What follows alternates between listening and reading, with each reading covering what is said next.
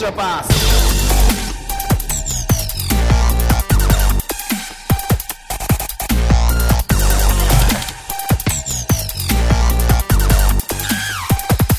Podcast 皆さん、こんにちは。エクストラパスポッドキャストです。ズボンです。宮本です。 50回目です。おめでとうございます。素晴らしい。いやー、気づけば、50回ですよ。意外と続きましたね。 なんかもう今日で終わるみたいな 感じでやめてもらっていいですかはい。いや、あのーでもね、50回ってちょっと中途半端だよね。あの、1年じゃないですか。54回目とか53回目ぐらいが。そうっすね。で、このまんま行くと、5月の2週目が、そうだ丸ね。 1年。次の次の次ぐらいが多分5月10日ぐらいでしょ。うん。なるほど。 20 11日かな。それが多分1周年って感じじゃないかな。ういん。やー、濃ゆい1年でしたね。そうですか。いや、濃ゆくないっすかじゃあその辺も含めてちょっとお便り読みながら、ね。はいあの、1年振り返っていきましょうか。1年、 一年振り返っちゃダメなのか。 はい。1年。それは、そのさ、その、1年、そのそうだ5から月の2週目の話そうなんで。ですすよ。難しいんだよ。だから、だからめ ね、なんかちょっと中途半端だなって思ってああ、なるほどね。そういう、さそういうこ難しいね。こここでやるべきなのか、はいはい1年でやるべきなのかみたいなのがあってさ。なるほど、なるほど、なるほど。悩んだ結果なんか中途半端になっちゃってるなっていうのはちょっとありまして、なんかね。ではもいはいいはいろいろ皆さんからあの祝電をいただきましたので、ああ祝りがと電うをございね、ますちそれょはっとご披露していこうと思いますけれども。はい。はい。えー、まず、ズボンさん、宮本さん、こんばんは。こんばんは。はじめましてメールします。メグです。この度はあはいこんにちは50回目ということでおめでとうございます。はい。毎回欠かさず楽しく聞いています。ありがとうございえまーす。シリーズが、おシリーズじゃない、シーズンが終わり、いろんな選手のインスタライブを目にすることが多くなりました。試合ではわからない個人の面白さに気づき、この人のプレーを、この人はどんなプレーをするのかなと新しいシーズンが楽しみになるのでした。早くバスケが見たい。ではではお気お体にお気をつけください。目指せご長寿番組。ではでは、ということですね。目指せご長寿番組は多分明日か明後日ぐらいには終了のアナウン スが。勝手に終わらせたがる よね。なんでなんだろうね。うん。まあ、メグさんね、いつも見て、聞いてくれてるみたいでありがとうございます。ありがとうございます。はい。じゃあどんどん行こうか。はい。祝電、えー、アルバルクの酔っ払いさん、はい。えー久しぶりの投稿で緊張しています。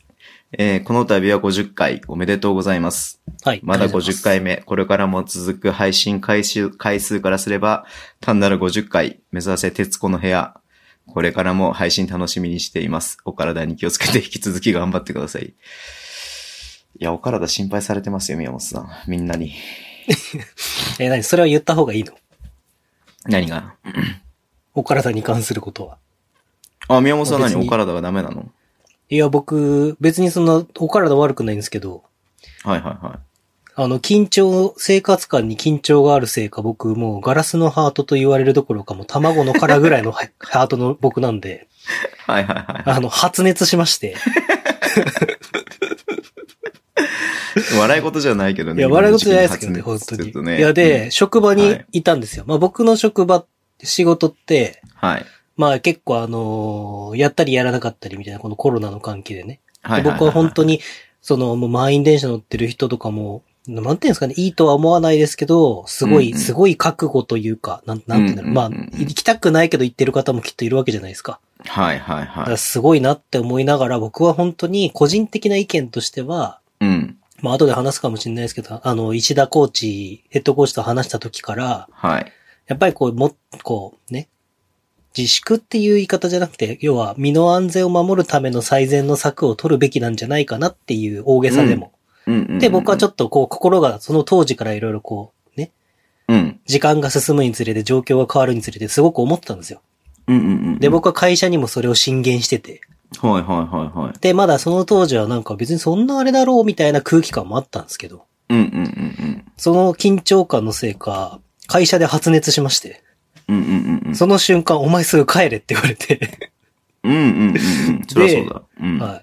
で、まあ病院に相談したんですけど、まあ大丈夫だろうみたいな感じの一応言葉をいただいて、うんうんうん。えっ、と、僕一人、えー、5月6日まで休みになり ました。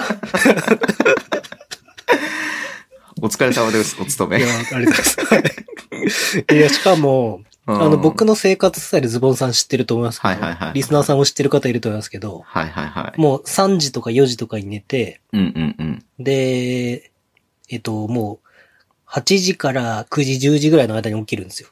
はで4時とか。に寝た時には10時ぐらいに起きるし、うんうんもう、そなんだったら休みの日とか変な話、もう昼過ぎまで寝てる時とかもあるんですけど、うん。おー。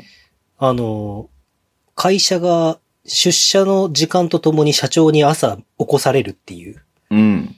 今日の体調はどうですかって電話、社長直々電話が来てあー。、そうなんだ。え、あ、あ、まだ熱測ってないんでわかんないっす、みたいな。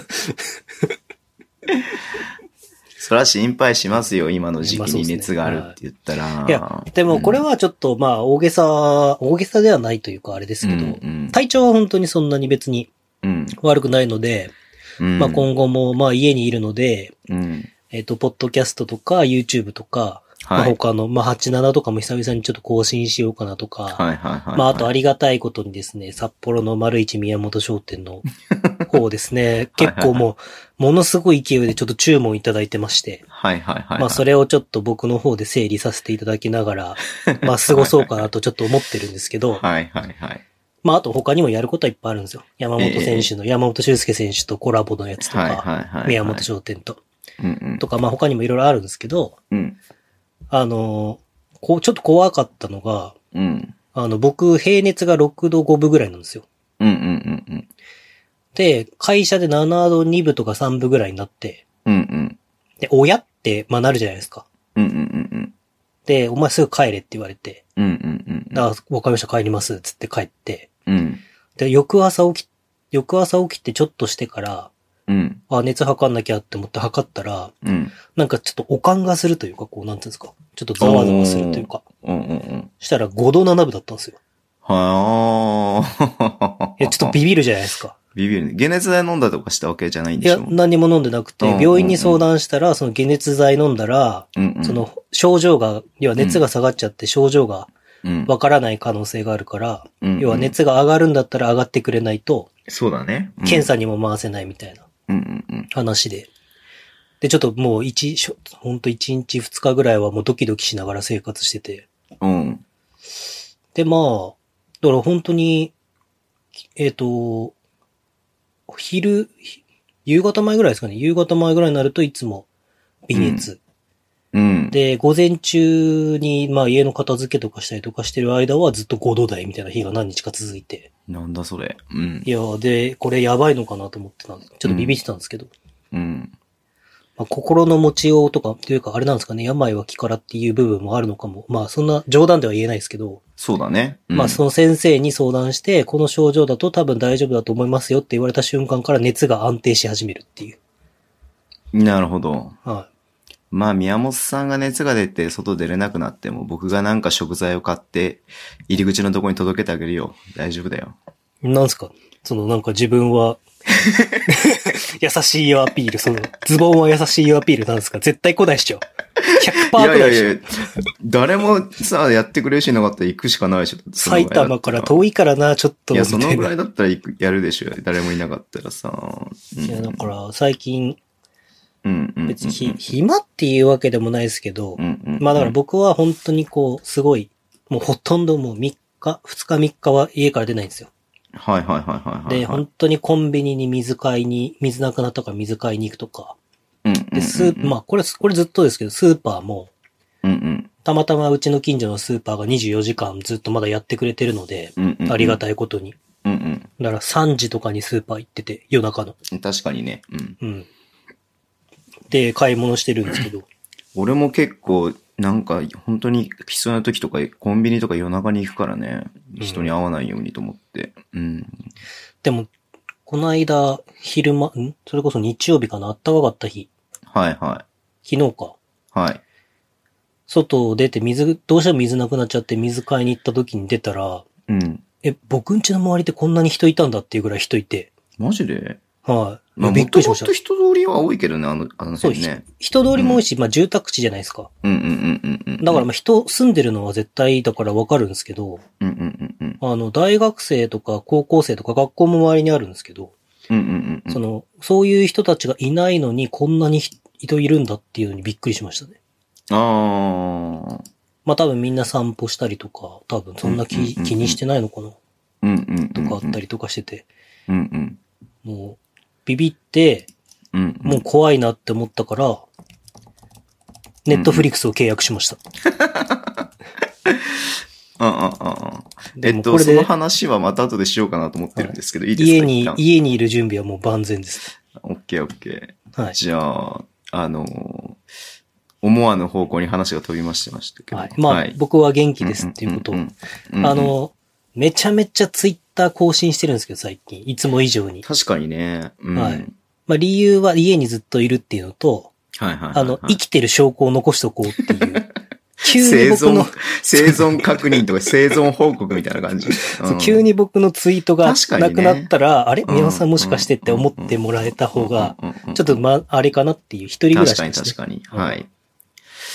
わかりました。じゃあ次の読んでもいいですかはい。お願いしたますくさはんい祝電いただいてますので、はい。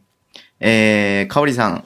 はい。ズボンさん、宮本さん、こんにちは。あいつもありがとうございます。エクストラパスス。50回目おめでとうございます。バスケの話題があんまりなくて大変だと思いますが、これからも聞いて思わず吹いちゃう会話楽しみにしています。ありがとうございます。ということでありがとうございねま。す。かはい。あおりりさんもいつもお便りありがとうございます。本当がにとうございます、本当に。うん。あ、そっか。今ちょっと言いそうになったけど、言っていいのかな、これ。かおりさんはあれだよね。あの、バッシュしゃぶしゃぶできる人だよね。バッシュしゃぶしゃぶできる人。バッシュ持ってるよね、多分ね。ああ、そういうことそうそうそうそうそうそう。ああ、そうね。持ってるね。バッシュしゃぶしゃぶね。しゃぶしゃぶじゃないんだけどさ。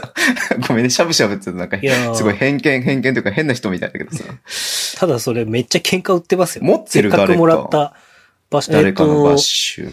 え、僕じ実際に着用したバッシュって持ってる僕、僕自身があ、そうそうそうそう。僕グ持っッズてなといでして、すね。グッズつかさ、なんか。あれ実結使用局品買わなかみったいたのの、ないダニエル・ミラーは。全まだ身今ナイナ買ーってズないの。です終ね。わっちゃったよ全身ナイナーズ。そうですね。でも、達成したんですよね。そう、550万ぐらい、かったです549万きゅはいくらいみたいや、なそ感のじ。全身うんナイナーズ最後に追い込みかけてる時、僕コロナに一人でビビってずっと家にいた んで、そんな余裕なかったですね。そうなのうん。そんなび、なんか一応しん、俺も心配はしてたけどさ、はなんかビビってるとは思わなかったけど。うん。い。いや、一人、まあ、だからその、熱が出た、微熱が出たっていうのは別に、そうんんなうんうんうん、ビビんないですけど、うんうんあの、翌日測った時に5度台だった時にビビりましたね。うん。それ何なんだろうね、本当 にね。うん。うんいや、でも、僕もでも平熱高い方なんで、多分はい4さんと同じぐらい、6度5分から7度ぐらいの間だけど、でも体温計とか時間とかによっても違ったりとかしない結構。いや、そうかもしんないですね。うんあの、こんなに体温計使うことないんで、確かにね。なんかその体、体温計のアベレージがわかんないんですよ。アベレー ジ。でも何回も測ってればわかるでしょ。いや、まあそうなんですけど。はい。はい、どんどん行こう。はい。はい。えー、50回おめでとうございます。はい、ありがとうごこざいんまなす。時だからこそ楽しい企画をお願いします。以上、一般市民の FA 狙いでした。またそういうこと言う。何一般市民の FA 狙いって何なのい一般庶民って書いてあるわ。いやー一般庶民って何なの ?FA 狙い。僕が社長の息子だったからボンあボンだって言ったんそうでしいうょことね。そそううそうそういうことか。いちいちさ、そうや って。結構気にしてんのに。宮本いじりなの か。そっかそっか、そういうことか。あー、なるほどなるほど。気にしてるっていうかさ、宮本さんが一人で気にしてるだけで、誰もさ、はい。あれだよ、なんとも思ってないからね、本当そうに。っすよ先週も言ってるけど。僕はだ、誰も見てないような前髪のちょっとした、なんか、癖のうねりを気にして、外に出られないようなガラスのピュアなハートを持ってるんで。え、それはない。ちょっとそれ、ちょっと田島朝日をいじったの。なんで田島朝日ここでいじ朝めて日きファンいってぱいいるからね。うん。田島朝日センター分けになってましたね。あ、一回ね、なんかね。でも、その後なんか前髪、なんかまた前みたいになってたけど。あうんれ、宿毛かけてるんですかねそれとも、ドストレートなんですかねえー、と、ストレートなんじゃないのかんないけど、まあいつか直毛なんじゃないのいつかエクストラパスが大きなメディアになったら聞いてみましょう。いや、朝日の髪の毛について言及することは絶対できないでしょう。いや別に直毛か直毛かぐらいはいいでしょう。 あ、そうか。何、何についてそうか、そそんうなか。。いやいやいやいやいやいやあーそっか、今ちょっとすごく言いたくなったことあったんだけど、ちょっとやめとくわ。それ は朝日のことじゃなくてズボンさんのことなんだけど、はい。やめとくわ。うん。えーっと、まあ、狙いくんもね、ゲストで出ていただきましたし、はい。えーまた出てほしいね。代々 FN 狙いは一番に。またさ、さっきさ、なんかさ、ズボンがネタとかって書いてたでしょいや、あれはい見てつもない書けきど、ま詳しす。く違なんいかます俺よ。わざわざさ、今日は、伊藤大志桜井亮太のインスタライブがあるから寝ててよかったんですよ。うんうんうんうんうんうん。そうそうそう。いや、都合が悪いのかなと思ったら、なんかそういうことなんだなと思ってさ。そういうことですよ。いや、そういいや別う、そういうレバンガ系なボケをかましたのに全然普通に都合悪いのって帰ってくるから返せないじゃないですか。いやいやいやいや。いや、ちょ、なんかじゅ、でもまさかなんかそれがさ、なんかその大事な用事だと思ってないからさ。いやいやいや、大事な用事ですよ。うん。うん。うちには何個伊藤大志のサインがあると思ってるんですか何個ああ、なるほどね。うん。 ?6 個動ぐら体いじ師ゃないのサインね。うん。はい。じゃあ一般庶民の FNLI さん。またぜひ出てください。はい。よろしくお願いします、今後とも。はい。えーっとね、まだまだあるんすよ。祝電がありがたいことに。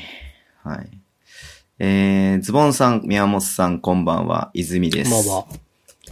お便り書くことないなぁと思ったけど、全くお便りなかったらお二人がかわいそうなので書いてみることにしました。自分のことなんですけどね。えーこの半年で自分の生活が随分変わったなぁと自分でもびっくりなんです。えーもう何年もバスケから遠ざかっていたのに、えー10月6日の開幕戦をテレビで観戦してから、えー徐々に徐々にレバンガ付け、バスケ付けの日々になったんです。えー1、とにかく暇さえあれば Twitter、インスタ、Facebook のチェック。2、新たに Twitter のアカウントも作りました。かっこ今ではほぼこのアカウントしか使っていない。えー3、北エールでバスケ観戦。4、レバンガファンクラブ入会。5、レプリカユニフォームに購入。かっこ今まで絶対買わない人間だった。えー6、ツイッターフォロワーさんとのやりとり。7、なんだかよくわからないおっさん2人のポッドキャストを毎週楽しみに聞く。8、そのポッドキャストにお便りを出す。えー9、体育館にバスケをしに行く。えー10、えーカメラを購入する。11、田島朝日オンサロに入会。12、基本年上好きだったのに大学生、大学生選手が可愛くて仕方がない。かっこ自分にとっては一番衝撃的。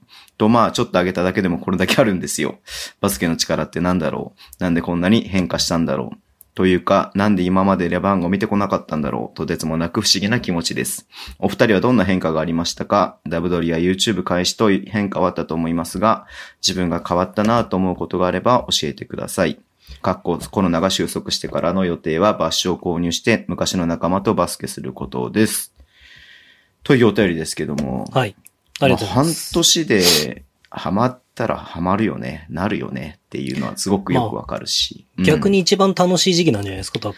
まあそうだね。うんあのーなんだろうね。こう、ね、本来であればさ、ね、まあ昨日がさ、レギュラーシーズン最終戦だったわけなので、60試合ね、楽しめたはずだったんでしょうけれども、まあレバンガで言ったら40試合か。うん。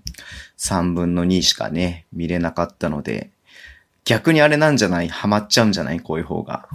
そうですね。うん。こう、中途半端な状態で終わっちゃった方が、こう、次、次にまた爆発できるというか。そうね。せっかくなんかこう気になった人と付き合うことになったけど、なかなか会えないみたいなさ。どうしたどうしたズボンさん。 どうしたどうしたどうしたのね、恋でもしいたやのいやちょちょちょちょちょちょ、あ、 例え話ですよ。え、何はい誰誰誰誰誰例え誰話ですよ。はい。いやー、ほらね。じゃあそういうのあるじゃないですか。こう、はい。さ、なんか障害があった方がさ、ああ。みたい。なさ、燃えるといわかうるわかさ。うん。ああ、わかる。君の膵臓を食べたい的なやつね。あー、見てない、それ知らない。うん。いやー、あれはやばい。それドラマ映画。映画か。え、なんかね、見れるよね。あの、えっと、 Amazon プライムかなんかでね Amazon プライムでも見れるし、うん。ネットフリックスでも入ってたかな、確か。あ、そうなんだ。はなんかちょっと面白いっていう話は聞聞いてるので。い。いやー、あちょっと見たれいなとの思うんだけど。ね、あれの浜辺美波ちょがっねと可愛待すって、ぎる。いいから、いいから、早く。なんか自分が変わったなと思うことあれば教えてください。だってよ。僕が変わはったなってことですか、い、いや、だからさっきも言ってたけどさ、このはい1年、一年っていうかまあ50回ですけれども、はい。まあいろいろとありましたねっていうのはあいりや、でますよもね。、一年とは思えない一年でしたね、本当に 正直。まあさ、なんだろう、言い、言い方が、ああれだけど、やってよかったか悪かったかっつったら絶対やってよかったじゃん。そうですね、絶対やってよかったですけど、うん、うん。あの、何も知らなかったからできたことばかりだったと思いあまあ、すなるね。ほどね。あの、もし知っててうん、やるって言ったら、うん、大変さをちゃんと理解してるから、うん。もうちょっとスパン開けようかとか普通に冷静に言うと思うんですけど、あ、大変だったいや、大変っていうか、うん。まあ大変なところもありましたね。いや、楽しかった。うんもちろんその十分楽しさもあったなんるでほすけどど、ね。うん、うん、うん。でも例えば、まあその6月1日に東京で山門トークやる、ああ、まあそういう大変さ、ね、、やってからうんうんうんうん。タンスパンの12日で札幌でやるとか。いや、今考えれば、それ今そ考れえれは無ば、謀ですよ。はいいや。1週間、2週間しか空いてないから、10日ぐらいしか空いてないから、はい。いや、今思えば1ヶ月は空けるたいなとか、そうだね。うん。とか、あれ、栗野さんのとかもね、告そう知ですね3日前 とかに告知してて。アホだよね、本当にね。だって釈野さんやって、栗野さんやって、うん、うん、山本修介、んなんか、ズボンさんと週4ぐらいで会った時ありましたよね。あまあね、あのーあの週はいろいろやってましたね、本当にね。そうっすよね。とか、いや、なんか、あの、まあ、これはさっきから僕の個人的な部分ですけど、うん。うん。あの、反応がやっぱり気になるんで、こう、どう、どう出るかなっていうのにドキドキした回数はものすごい多かったんで、うんうんうん。でも、や、いろんなことやらせてもらったおかげで、うん。あの、なんていうんですかね。こう、なんかするのが、怖くないってのは違いますけど、なんかするのに、うん。別に躊躇なくなりましたね、やっぱ。まあそうだね。うん。うんまあ、やらないよりかやった方がいいだろうっていう感覚は間違いなくあるよね。ううんん、うん。今まで僕、僕個人でも、うん。いや別にやった方がいいよねって思ってやってたことってたくさんありますけど、うん。なんか、でも、もっといろんなことができるっていうことが分かったというか、はいはいはい、まはい。あ、でもね、まば、一緒にいる人が変わりましたね、すごい。これはすごいありがたいなって思いますね。あそれこそ、前ノート書きましたけど、あ、はまあ、い。ズボンさんもそうですけど、はい、ズボンさんには2行ね、2行。はい。、まあ、あの、僕らの宍戸さんとか はい、シドさん20行ね。とか、はあと、お、ダブドリの大柴さんとい。はい、か、おしさんも20行ね、書いてたけど、はいズボンさんは2行ね。うん。そうですね。あと、うんえっと、別に、ちゃんと会って話し、話したことない人とかでも、はい。あ、あと、その、それこそ、あの、実況と企画の人とか、うん。レバンカ関係いの。や、まあ何より、まあそれもそうですけど、やっぱ先週、先週から直接話を聞聞ける機会ってなかなかないじゃないですか。そうですねはういん。だからそれが本当一ファンだとさ、なかなか難しいというか、一あくまでファンですっていうさ、スタンスになっちゃうとさ、それが難しくなっちゃうけどさ、まあ、こうう。いう、まあ、めまあ、なんつうの、媒体を持ってるというかさ、持ってる人っていう形でね、うん、できればさ、やっぱりそれは違うので、まあそこはね、あの、やってよかったなって思うところだよね。そうですね宮本さんが人が、周りが違うっていうのはそういうことなのかなっていうふうに思うけど。うん。うん。とか、そうですね。まあ、まあ、いろんな人、本当にすごい人がいっぱいいるってことが分かりましたよ、僕は。いや、宮本さんが一番すごいっすよ、本当に。いつも言ってますけど、僕は。いやいやいやいや。宮本さんが一番すごいっすよ、本当に。でもなんか、バスケ業界ってやっぱり、まだちっちゃいというか、スポーツ業界全体がそうだと思いますけど、はいはいはい。あの、この人と繋がったら、あ、結局この人とこの人は知り合いなんだとか、あ、みんなそうだよね仲いいん。だとかっていうのはいっぱいありますよね、やっぱり。うん。とか。あ、でもね、僕、そうすよ最近一番嬉しかったのが、はい。あの、先日、はい。あの、山本修介選手と、はい。えっ、と、ラグビーの木村隆弘選手と、はいはい。えっ、と、スペシャルゲスト、サプライズゲストで、うんサッカーの J2 アルビレックス新潟の早川文也選手はいはえい。 93年生まれの、うん。えっと、筑波大学の同級生3人のはい。ツイッターライブを企画して、うん。それのモデレーターやらせてもらったんですけど、まさか人生で早川文也選手と喋れるとは思わなかったですね。ああ、よかったね。うん。いやあの、マジで過去の話はあんまりスポーツ選手にはするなって怒られたんですけど、はいはいはあの、U17 ワールドカップのキャプテンなんですよ、早川い。うー選手。ん。で、ブラジルから点取ってる男なんですよ。へえ、知らない。ごめんね。ブラジルから全点然取ってる男なんて前園と、知らなくてえっと、玉田圭司と、はい。はい。あと中村俊介とか、はい。もう、要は日本でもやっぱ数えるぐらいしかいないわけですよ。伊藤は伊藤は伊藤は伊藤あれ伊藤じゃなかったっけなんだっけあ、伊藤か。前園じゃねえや伊藤か。あの、あのーマイアミの奇跡の時に。そうそうそうそうそうそうそう。わそう伊藤だオリンピック。うんうん。はいはいはい。そう。あのと、まあ伊藤は最後押し込んだだけなんだけどね。ポンってね。と、それで数えるぐらいしかいないんですよ。うんうんうんで、ましてや、その、ワールドカップっていうクラスの名前のブラジルに点を取った人なんてほとうんん。どいないから、はいはいはいはいはい。その、あの時、うわ、すげえ早川って思ってた人と、全へえ然年下ですけど、はいこうやっはいはてい話して、うん。で、仲良くさせてもらってるっていうのはすごい嬉しいですね。いやー、ありがたいね。うん。まあ、あと、藤田義和とかもビビりましたね。ラグうビーの。ん。うわあり、がたいね。藤田義和いるって思いましたもんね。はい。いやー、だからなんか、ちょっと感覚がおかしくなってきた部分あるよね。何やつか宮本さんは本当に。ちょっとネいジやがでも外れてるから。まあ僕、トニー・パーカーに会った時点でネジは外れ始めたかなとは思いま すね。トニー・パーカーに会うために時計を買ったのは僕ぐらいだったね、最初。あれマジ面白かったわ、俺の中 で。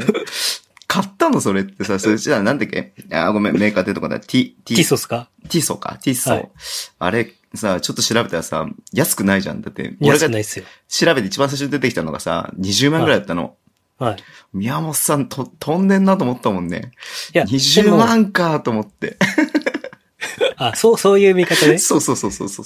いや、でも僕が買ったその NBA のウォッチは、うん。まあ、NBA のロゴが入ってるシリーズがあって、そうそうそうそう。で NBA のウォッチは5万もしないんですそよ。う4そう万。後から見たらそうそのぐらいだったから。何千円であれだったんだけどうん。しかも、そ、これからスパーズのレジェンド、トニー・パーカーに会うのに僕はサクッとウィズ、あの、ウォリアーズを買ってうんうんうん。見せましたからね。これ買ったんだっつって。なんでウォリアーズなんだよって話だよね。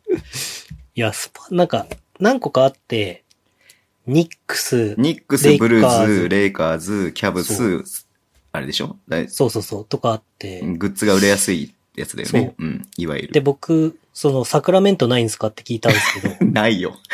絶対言なっいたよら。なんか、いや、ちょっとアメリカにもないっぽいですねって言われて、ああ、 うんうんじゃあこの中から選びますっつって、そりゃそうだよなと思って。で、まあ、あの、ウォーリアーズのウェアを結構たくさん持ってるから、あ、確かにね。うん。そう、ウォーリアーズで揃えるかなと思って、うんうんうんウうォんー。リアーズにしたんですよ。はい。いやー、僕口がそ裂うだこけのて間もウォリアーズが好きとか言えないよ ね。僕、この間そういえば、なんか世界に、日本に一つだけのユニフォームみたいな話あったじゃないですいはいか。あはいれすっかはい先り忘れて週の話ですて、そうそう思い出したんですけど、うんうん僕そのティソで、あの、ティソのタオル、タオルっていうのかなブランケットか。が、その僕が、その時計を買った時に、うん一はいはい名、一名にだけ、そはいはいの、はいもともと前回、えっと、違う、ジャパンゲームズの時だ。はいはい。かなんかに、えっと、ムトンボと、えっと、はいショーン・マリオンが来た時に、はいはいはいはい。サインを書いたブランケットを1名だけプレゼントがあるので、うんうんうん。今買ってくれたら1名に差し上げますって言われて、僕はそれで買ったんですよ。うん、まあその話も聞いたけどさ、確かにレアだ、レアグッズそだうね。うんうで、んそこ、に、うん。まあ絶対そこだろうって思って、行ったはいはら、サイン会の時に行ったら、実際トニーパーカーに会う時に行ったら、1個までですって言われて、嘘でしょと思 って、で、ティソに書いてもらわなきゃ僕の立場としても、確かにねいやお前そこはティソに書いてもらえよ、みたいな。だから僕だけ異様に時間が長かったんですよ。確かにね。うんその。で、ティソを広げて、いや、だって時計も買ってさ、それもそうそうそう買ってさ、ってなったらさ、そう買ってさ、それももらってさ、ってなったらそさ、う手厚くやってくれるでしょ、少しは。うん。で、それでもうティソの店員さんが、それ広げてくださいっつってう、んうんうんうん。で、広げて、で、これ誰みたいな話になって、あーえっと、ムト ンボ、マリオンみたいな、おーおーおーみたいな感じになって、トニーパーカーを書いてくれたんですけど、はいはい。多分その3選手のサインが入ってるブランケットを持ってるのは僕しかいないですね。そうだね、日確か本ににね。はい確かにね。だから言ったじゃん、それに山ちゃんのサイン入れてもらってくださいって僕が。確かに書かせるか。はい。ということで、まあいろいろとありましたね。はい。はいまあダブドリにね、出させてもらったのもそうですし、ああ、そうですうね。ん。まあ形になって残ってる。まあそもそもね、このポッドキャストも YouTube も形になって残ってるっていうのはまあ、まあいいことだなっていうふうに思いますしね。いや、ほんとそうですね。うん。はい。まあ変わりましたね。いろいろと。変わりましたね。自分が変わったっていう感じではないかもしれないけどね。うん。うん。どうなんですかね。でも、ありがたいのは、まあ、ズボンさんどうかは知らんすけど、うん。僕は、こう、一年間過ごした中で、うん。こう、多分自分もものすごい成長してて、はい。いろんな人からすごいねって言ってもらう機会とか、うん。あとたまたまこの間、昨日よ、それこうそ。ん。うん。うん。なんか、おも、間違ってフォローを押してしまって、うんうんうんインスインスタ見てたら、はいはいはいは押しちゃったと思って、い。うん。で、なんか、開いたら、そのバスケっていうハッシュタグで僕が登録してるはいはいはい。やつの誰かをフォローしちゃったのよ。はいはいはで、わーっと思って、で、見てたらなんか、女子高 生で、やべえやべえやべえと思って。い。いいじゃん別に。うん。で、まあ見てたのね、でも一応。はい。はで、なんかしたら、まあバスケがしたい、バスケがしたいみたいな、そういう書いてあっい。へて、え。い。や、かわいそうだよな、今の子と思いながら、うんうんうんうん。こう、インターハイ予選も中止になったりとかさ、はいはいはい。そうだ、ね。するじゃないいですか。そうんうんうう。んかわいそうだなと思ったら、なんかすげえ秒速で連絡来て、その子から。へえ。で、フォローされて。うん。トニー・パーカーと握手したんですかみたいな風にいや、来ちたょ。 私、成形大学に行きたくて、スポーツ業界に入りたいんですけど、どうすればいいですかって急に連絡来て。マジでそ成形大学の入り方は知ってるけど、スポーツ業界の入り方は知らないね。いやうん。う。で、うん話を聞いてったら、うんあの、成形大学と、うん。うん。あの、琵琶湖スポーツ、成形スポーツ大学で滋賀にあるのね。あの、サッカーとか強いんだけど、え、別なのそれは。別なの。ええ。で、よく、だ僕大学の情報でも別ですって、あそことは系列ではありませんってよく載ってんだけど、あ、系列でもないのそへう、えそこに行きたいんだって。はいはいはいはい。で、まあ僕系列じゃないけどよく間違われるから、まあ一応知ってて、うんうん。で、そこに行きたいんですってなって、ああ、うん俺そこじゃないんだよね、みたいなことを返信して、はいはいはい。って言って、まあ一応なんかね、そんな、こう、ガッてガッついてさ、こう連絡もらって、どうやったらスポーツ業界で働けますかアドバイスもらえませんかみたいなこと言われたから、うん。まあ今、高校生も大変だろうしなと思って DM やり取りしてたら、しどこで住んでるんですかって聞いたら、北海道ですって言われて、へえ。で、網走に住んでる子で、アバシリ。はい。で、なんか、じゃあ、アバシリミヤモンズのマネージャーとして雇うか。しかもさ、 うん。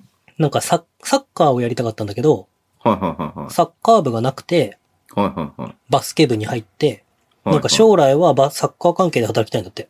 へえい。や逆になんか力になれるかもなと思って。まあ逆まあにそう 逆にってどういうこといや、スポーツよりもサッカー関係の方が力にあなあるかあなと思って。あああで、まあ、そのままフォロー外さずにへやってたら、え。はい。あれなんですけど。じゃあ出てもらおう、エクストラパスに。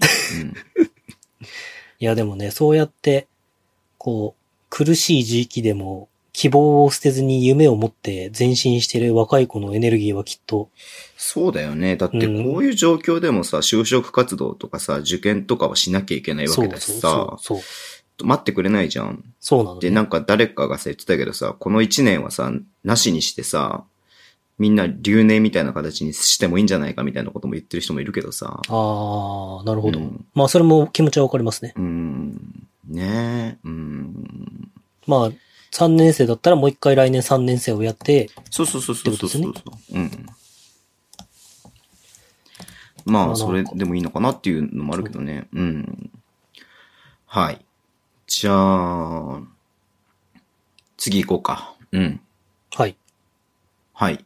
えー、みやもんさん、私のズボンさん、こんばんは。自称ズボンの女です。早いな、今日は登場が。えー、まずはじめに50回目の配信おめでとうございます。ありがとうございます。ポッドキャスト以外にも YouTube などなど、他の活動をしている中、毎週配信続けている二人はすごいなと思います。続けるって難しいですよね。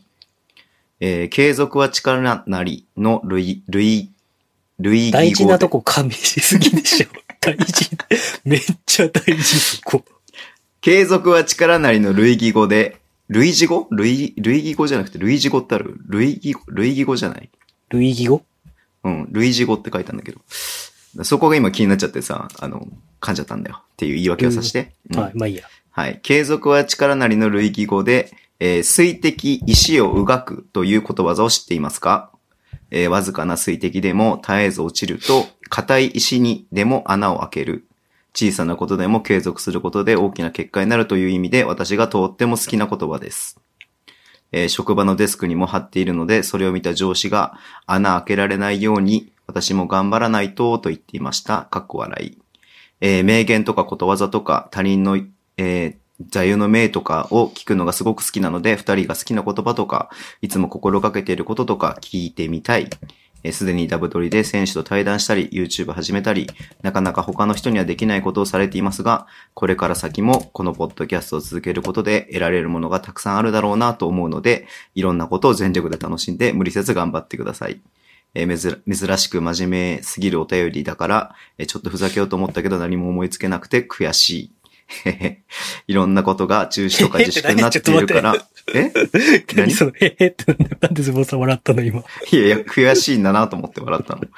えーいろんなことが中止とか自粛になっているから、流行り始めたリモートのみ、私もすっかりハマりつつあるので、ぜひ皆さんやりましょう。かっこ笑い。という、えー自称ズボンの女さんからのお便りですけれども。はい。はい。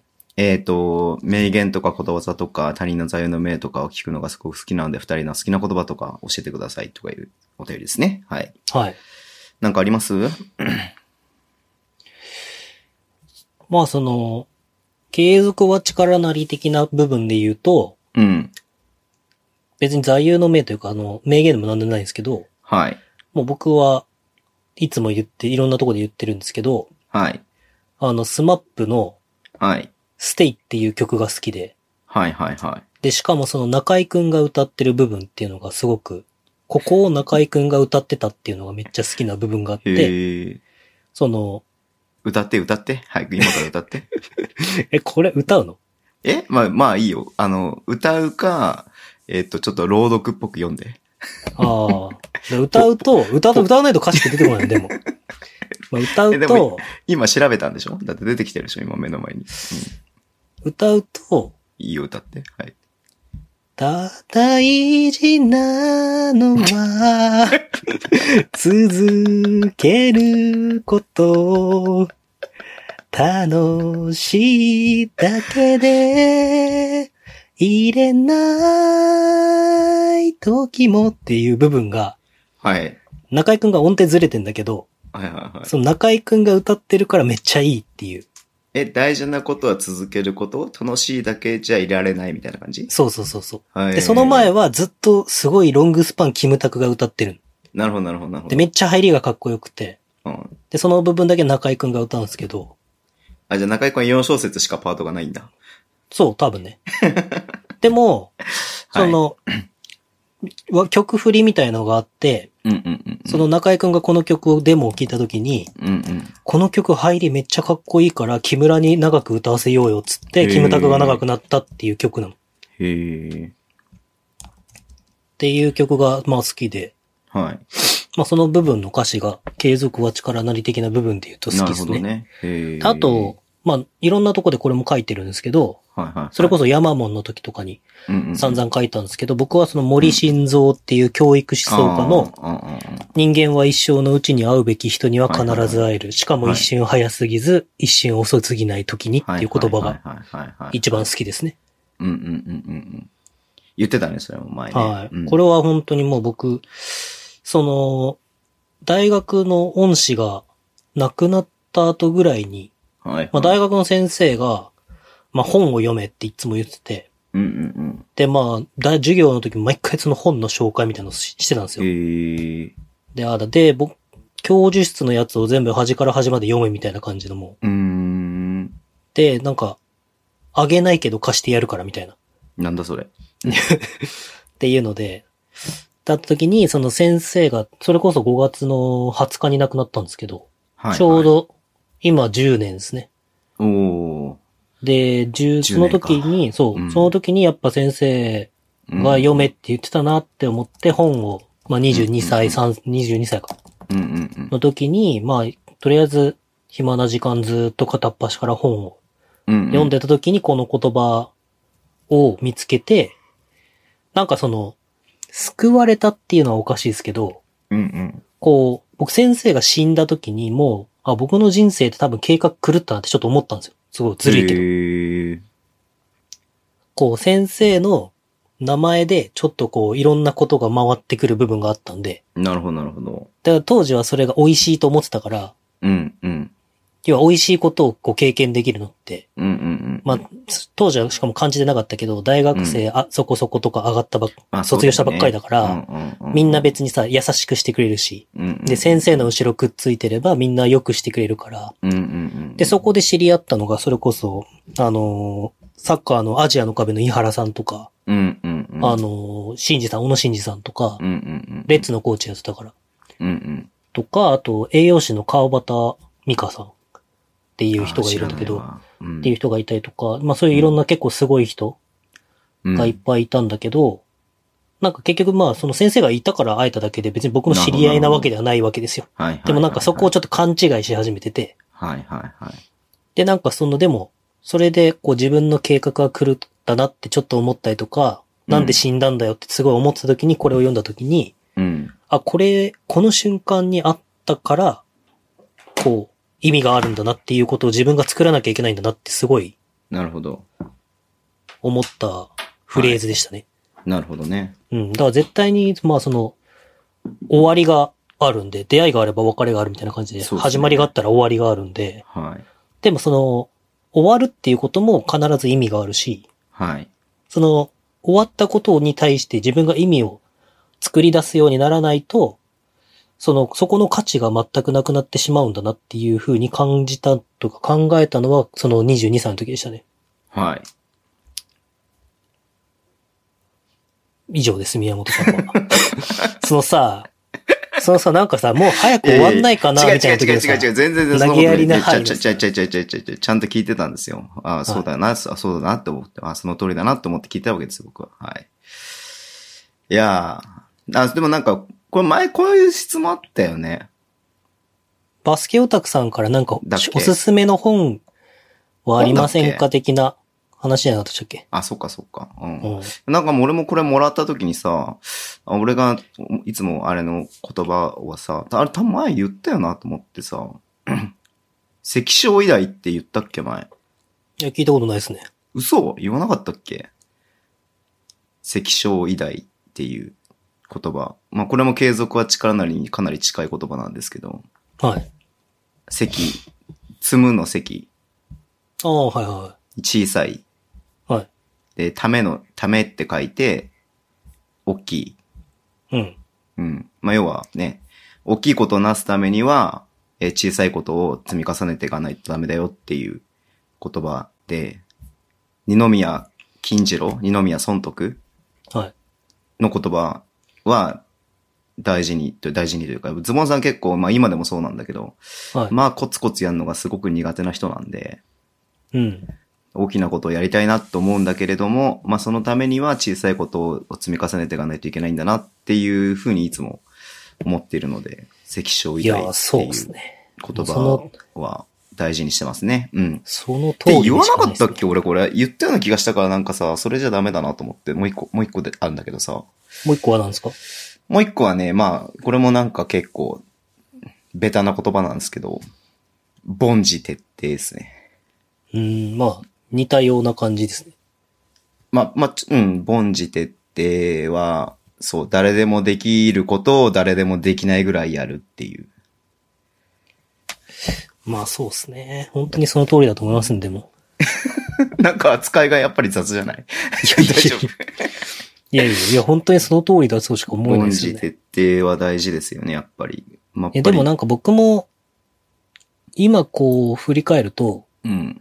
指導者の時に言ってたことが全部自分に振り返ってきてあーなるるほどね感じはしてて、あこう、伝えるとか、ーうんうん。まあ今伝えてる立場にありがたいことに立たせてもらってますけど、伝えるとか教えるとかうん。ってな立場に立った時に、うん。こう自分が言ってることって多分自分のアイデンティティとか、はいはいはいはい。まあその自分のな、もう内心本当に、こう感じてることとかっていうのってうん、あると思うんですよ。うんうん。でも結局それってなんか何年か後の自分にすごく跳ね返ってくるなってのは最近感じますね。ああ、その立場になったことねえからな。こう指そ導者、うだまなあ僕、指導者がもうダメだと思って辞めて、うんうん。まあすごい、もう毎回、まあ何回か言ったことあると思いますけど、うん揉めて終わった時に、うん。まあ多分僕、いつも子供たちに言ってたのは、うん。まあ感謝することを忘れないことってまああり、当たり前のことですけど、うん。っていうのと、あと、今は未来の積み重ねで、あ、未来は今の積み重ねでできてるってずっと言ってたんですよ。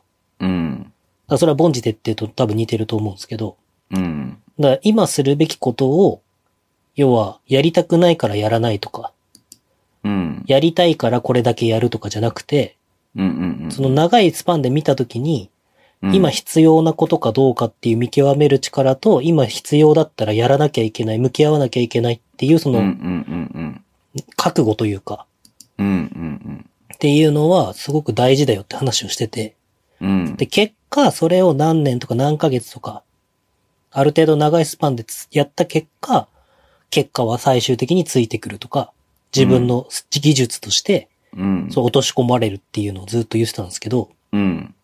でも意外とそう言いながら、うん。それをやってない自分に気づくというか、うんうんうんだから結局、ああ、この言葉って自分は散々子供たちにそれが大事だよって言ってたけど、こう、案外自分がなりたい自分というか、うん。はい。や、やらなきゃいけないと思ってる、うん。そうしなきゃなって自分に言い聞かせてる言葉がたくさんあるんだなっていう、これ前も話したかもしれないけど、っうん。ていうのは、すごく最近感じますね。そうはでい。すね。うん。いやー。いやー。いやーってなりますね。はい。うんでも、なんか他のいろんな僕はすごいなと思ってる方々も言ってますけど、やっぱ、その発信者になることうんで、、その、ある意味のこの覚悟というか、言ったからにはっていうのが絶対ついてくるかそら、りゃそうだよ。うん。でやらなきゃいけないっていうなんか、はいこう。自分のケツを自分で叩くみたいな感じもありますよね、はやいっはいぱ。だからさ、やっぱりこういうのをやるからからにはさ、うんなんかやっぱちゃんとやっとかなきゃダメだなって思うじゃないですか。そうですね。今まで以上にさ、なんかしっかり見るし、しっかり情報もキャッチアップするし、うっん。ていうところでやるとやっぱりこうね、アンテナの張り方が変わってくるよね。そうですね。だから僕、バスケとかなんかたまに、一緒に見ませんかって言われて、見たりとかするんですけど、うん。あまあ、そのリスナーさんだったり、リスナーさんじゃなかったりとかしますけど、うん。で、よくね、このポッドキャストで僕は上から上級バスケ民で上から腕組んで一人で見てるとか言ってるじゃないですか。お、自分でだ、どっかの誰かのおっさんがだよ。いいフレーズだよ、上級バスケ 民。うで、まあしたらなんかそれを、まあ聞いてるから、ん。うん。なんか今まで声はかけなかったけど、かけてくれる人とかも実際いるわけですよ。うんうん。うんうんうん。で、宮本さんには今どう映ってるんですかとか言われた時に、あのシュートってやっぱり組み立てたんですかねとか言われた時に、え、たまたまじゃないとか言ったら、すごい冷めた目されますもんね。山本さんは人の期待を裏切るのが得意 だよね。だからそういう時に限って、う僕ん全然関係ないなんか、あ斜め前のおじさんずっとポテチ食ってんなとかいうのを見てたりとかするんですよ。ああ、宮本さん結構天の弱というか、なんつうの、ひねくれてっかんな、本当に。まあそうですね。はい。素直じゃないんだから、全く。素直じゃないんだから、本当に。いや、でもさ、流れの中でさ、バスケってさ、たまたまなこともあるじゃないですか。はいはいはい。あのは、いやっぱ期待値が上がった時の、はい。あの、なんか、構え、構え、自分が構えてちゃいけないなってすごい最近思う。だから。うーん。こう、だから、その上級バスケ民っぽい感じで見てると、うん。本当にいつもいいことばかり言う人っぽそうに見、見られるっていうかさ。それもそうだけれどもさ、でも、あるって、わ、でも、これは結構ありますよ、それは。ズボンさんはやっぱズボンさん像があるからさ。宮本さんも宮本さん像があるわけですよ。周りから期待されてる宮本さんっていう人間像があるわけなので、そうなんですよ。時にはそれをちゃんと演じなきゃいけない時もありますよ、絶対に。いやいやいやいや、ネットナンパしたらママに怒られちゃ うから、長谷信風。知らん わ。よいしょ。じゃあ。知らない長谷信知らない朝のぼ知ってるよ。うん。ママにやめって言われたんだもん、つって。長谷信。髪の毛がピンクになったからね。そうそうそう。うん。猪狩くんに、あれでしょ猪狩くんのもらい事故のハセノコでしょ猪狩くんマジ半端ねえわ。えーっと、いいっすか。はいなんかもう45分、あ、もう50分喋ってるわ。はい。これオープニングなんですか、オープニングというか、えーっと、50、50回記念祝電がまだ読み終わってません、まだ。はい。ちょうど50分じゃないですか。はい。えー、心に残る親父さん、お久しぶりです。お久しぶりです。えー今月初め、同級生が休止して、お便りする気になれなく放置プレイでした。えー自分のように50歳になると、20代、30代、40代と年齢で死の意味が変わるのを痛感しています。えー40、あ、20代は個人の思い、30代、40代は残された家族への思い、50になると家族と事業への心配と年代で死の意味が変わることを痛感しました。えーところで50回おめでとうございます。はい。思い起こせばズボンさんと宮本さんが何を始めるんだろうと半信半疑で聞き始めたエクストラパスがなんと50回。えー初回から2時間20分のトークを投げようと思いつつ、とうとう50回まで来てしまいましたね。えー別冊もあり、すごいバイタリティですが、49回で、えー会社の息子というサプライズを出してしまう段取りの悪さがまたいいです。 カモンエクストラパスの声をズボンさんと思い、山田の恋愛相談、ズボンの女さんと宮本のトークバトル、えーあれバスケットの印象が薄いってのは冗談ですけども、バスケット、特にレバンがトークで濃い内容をお話し聞けるのは、バスケット初心者の自分にはありがたい番組でした。えーこれからもまずは100回目指して頑張ってくださいね。PS、伊藤大使特集で話していたテイクチャージを知らない素人は、そうです。私です。私が変なおじさん です。そうだったかも。そういう締め方したのか。っていうね。はい。そういえばそうだったかも。ということで、まあなんかね、おー同級生が亡くなったんだね。大変だったね、これはね。そうですね。ご冥福をはい。お祈りします、お本当祈にり。します。はいで。急に50回おめでとうございますっていう風に来たから、笑っちゃいけないところで笑っちゃったごめんなさい。うん。じゃあ51回目からは野球の話でもしますか。なんで野球の話なの100回、50、1回目から50回までバスケで、51回目から100回までは野球み たいな。うんうんうん。誰も聞かなくなるね、それ ね。いや、親父さんは聞いてくれるはず。うんいやー、でもそうですね。確かにね。あのーいやー、本当お便りもね、送ってくださいますし、聞いていただいてますし、お便りね、くれない時でも聞いてくれてんだなっていうのはありがたいしね。んそうですね。本当にありがたいですね。まあ、100回って、まあ、100回、まあ、あと1年だからね。まあ、それこそ本当に、お互い健康で、まあ、女を取り合ったりとかしなければ100回は続くと思うんですけれども。おっと、ズボンの女いや、それ関係ないでしょ。うん。いや、取り合うかもしんないじゃないですそか。の女子高生を取り合おうや、網走の女子高生を。なんか、あの子、最初俺のとこ相談来たのに、最近ズボンさんにべったりだな、みたいな。あれ、なんか行く大学超えたらしいな。埼玉らしいぞ、大学みたいな。 さすがに女子高生に手は出せない。さすがにっていうかどうかおかしいか。手は出せないっすよ。うん。でも、振り返ると、うんうんこの、まあ、予定合わせてやってるから当たり前ですけど、うんうん。うんうんあの、51年間やって、欠席がズボンさんの、その、身内の不幸があった1うん。回しかないってすごいですはね。いはいはいはい。しかもまあね、言ってしまえばそれってゲストがいなければ、僕、いね、あの、時間ずらして別でできたわけだもんね。あ確かにそうですね。うん。そこに何のストレスも感じてないんで、僕は。そこはすごいズボンさんに感謝ですね、本とい当うに。ことズボンさんいなくても平気ってことちゃうわ。今の聞いてた、ちゃんと。ズボンさんがいないことにストレスは感じないので、みたいな感じじゃないのちゃうちゃうちゃう。だからその、要は毎週やることにああー、対し確かて、にね。うん。まあ、なんか一時ズボンさんともちょろっと話しませんでした。なんか最初でしたっけ、ズボンさんが。毎回やるってこうやって構えると、うんうん。結構プレッシャーを感じて続かなくなるんで、なんかちょっと楽に行きましょうみたいなそうね仕事の打ち合わせとかさ、電話とかでやるとき結構多いんだけどさ、いやほんとやりたくねえなって思いながらやる、やる、は電話するときとかってほんと嫌だもんね。ありますね。かけたくないけどかけなきゃ嫌だよな、みたいかけなきゃ。ないけないみたいなのあるじゃん。まあそういうのがないよなね、確かに。お昼頃に、に電話させていただきますんでって言っといたまんま、うんうわ、11時半だ、そろそろかけるかって。そういだや、ねでも、お昼ご飯食べてからかけるかとか、向こうランチかなとか、なんか適当なこと考えながら、思うときありますね。そういうのではないな。まあまあないな、確かにな。うん。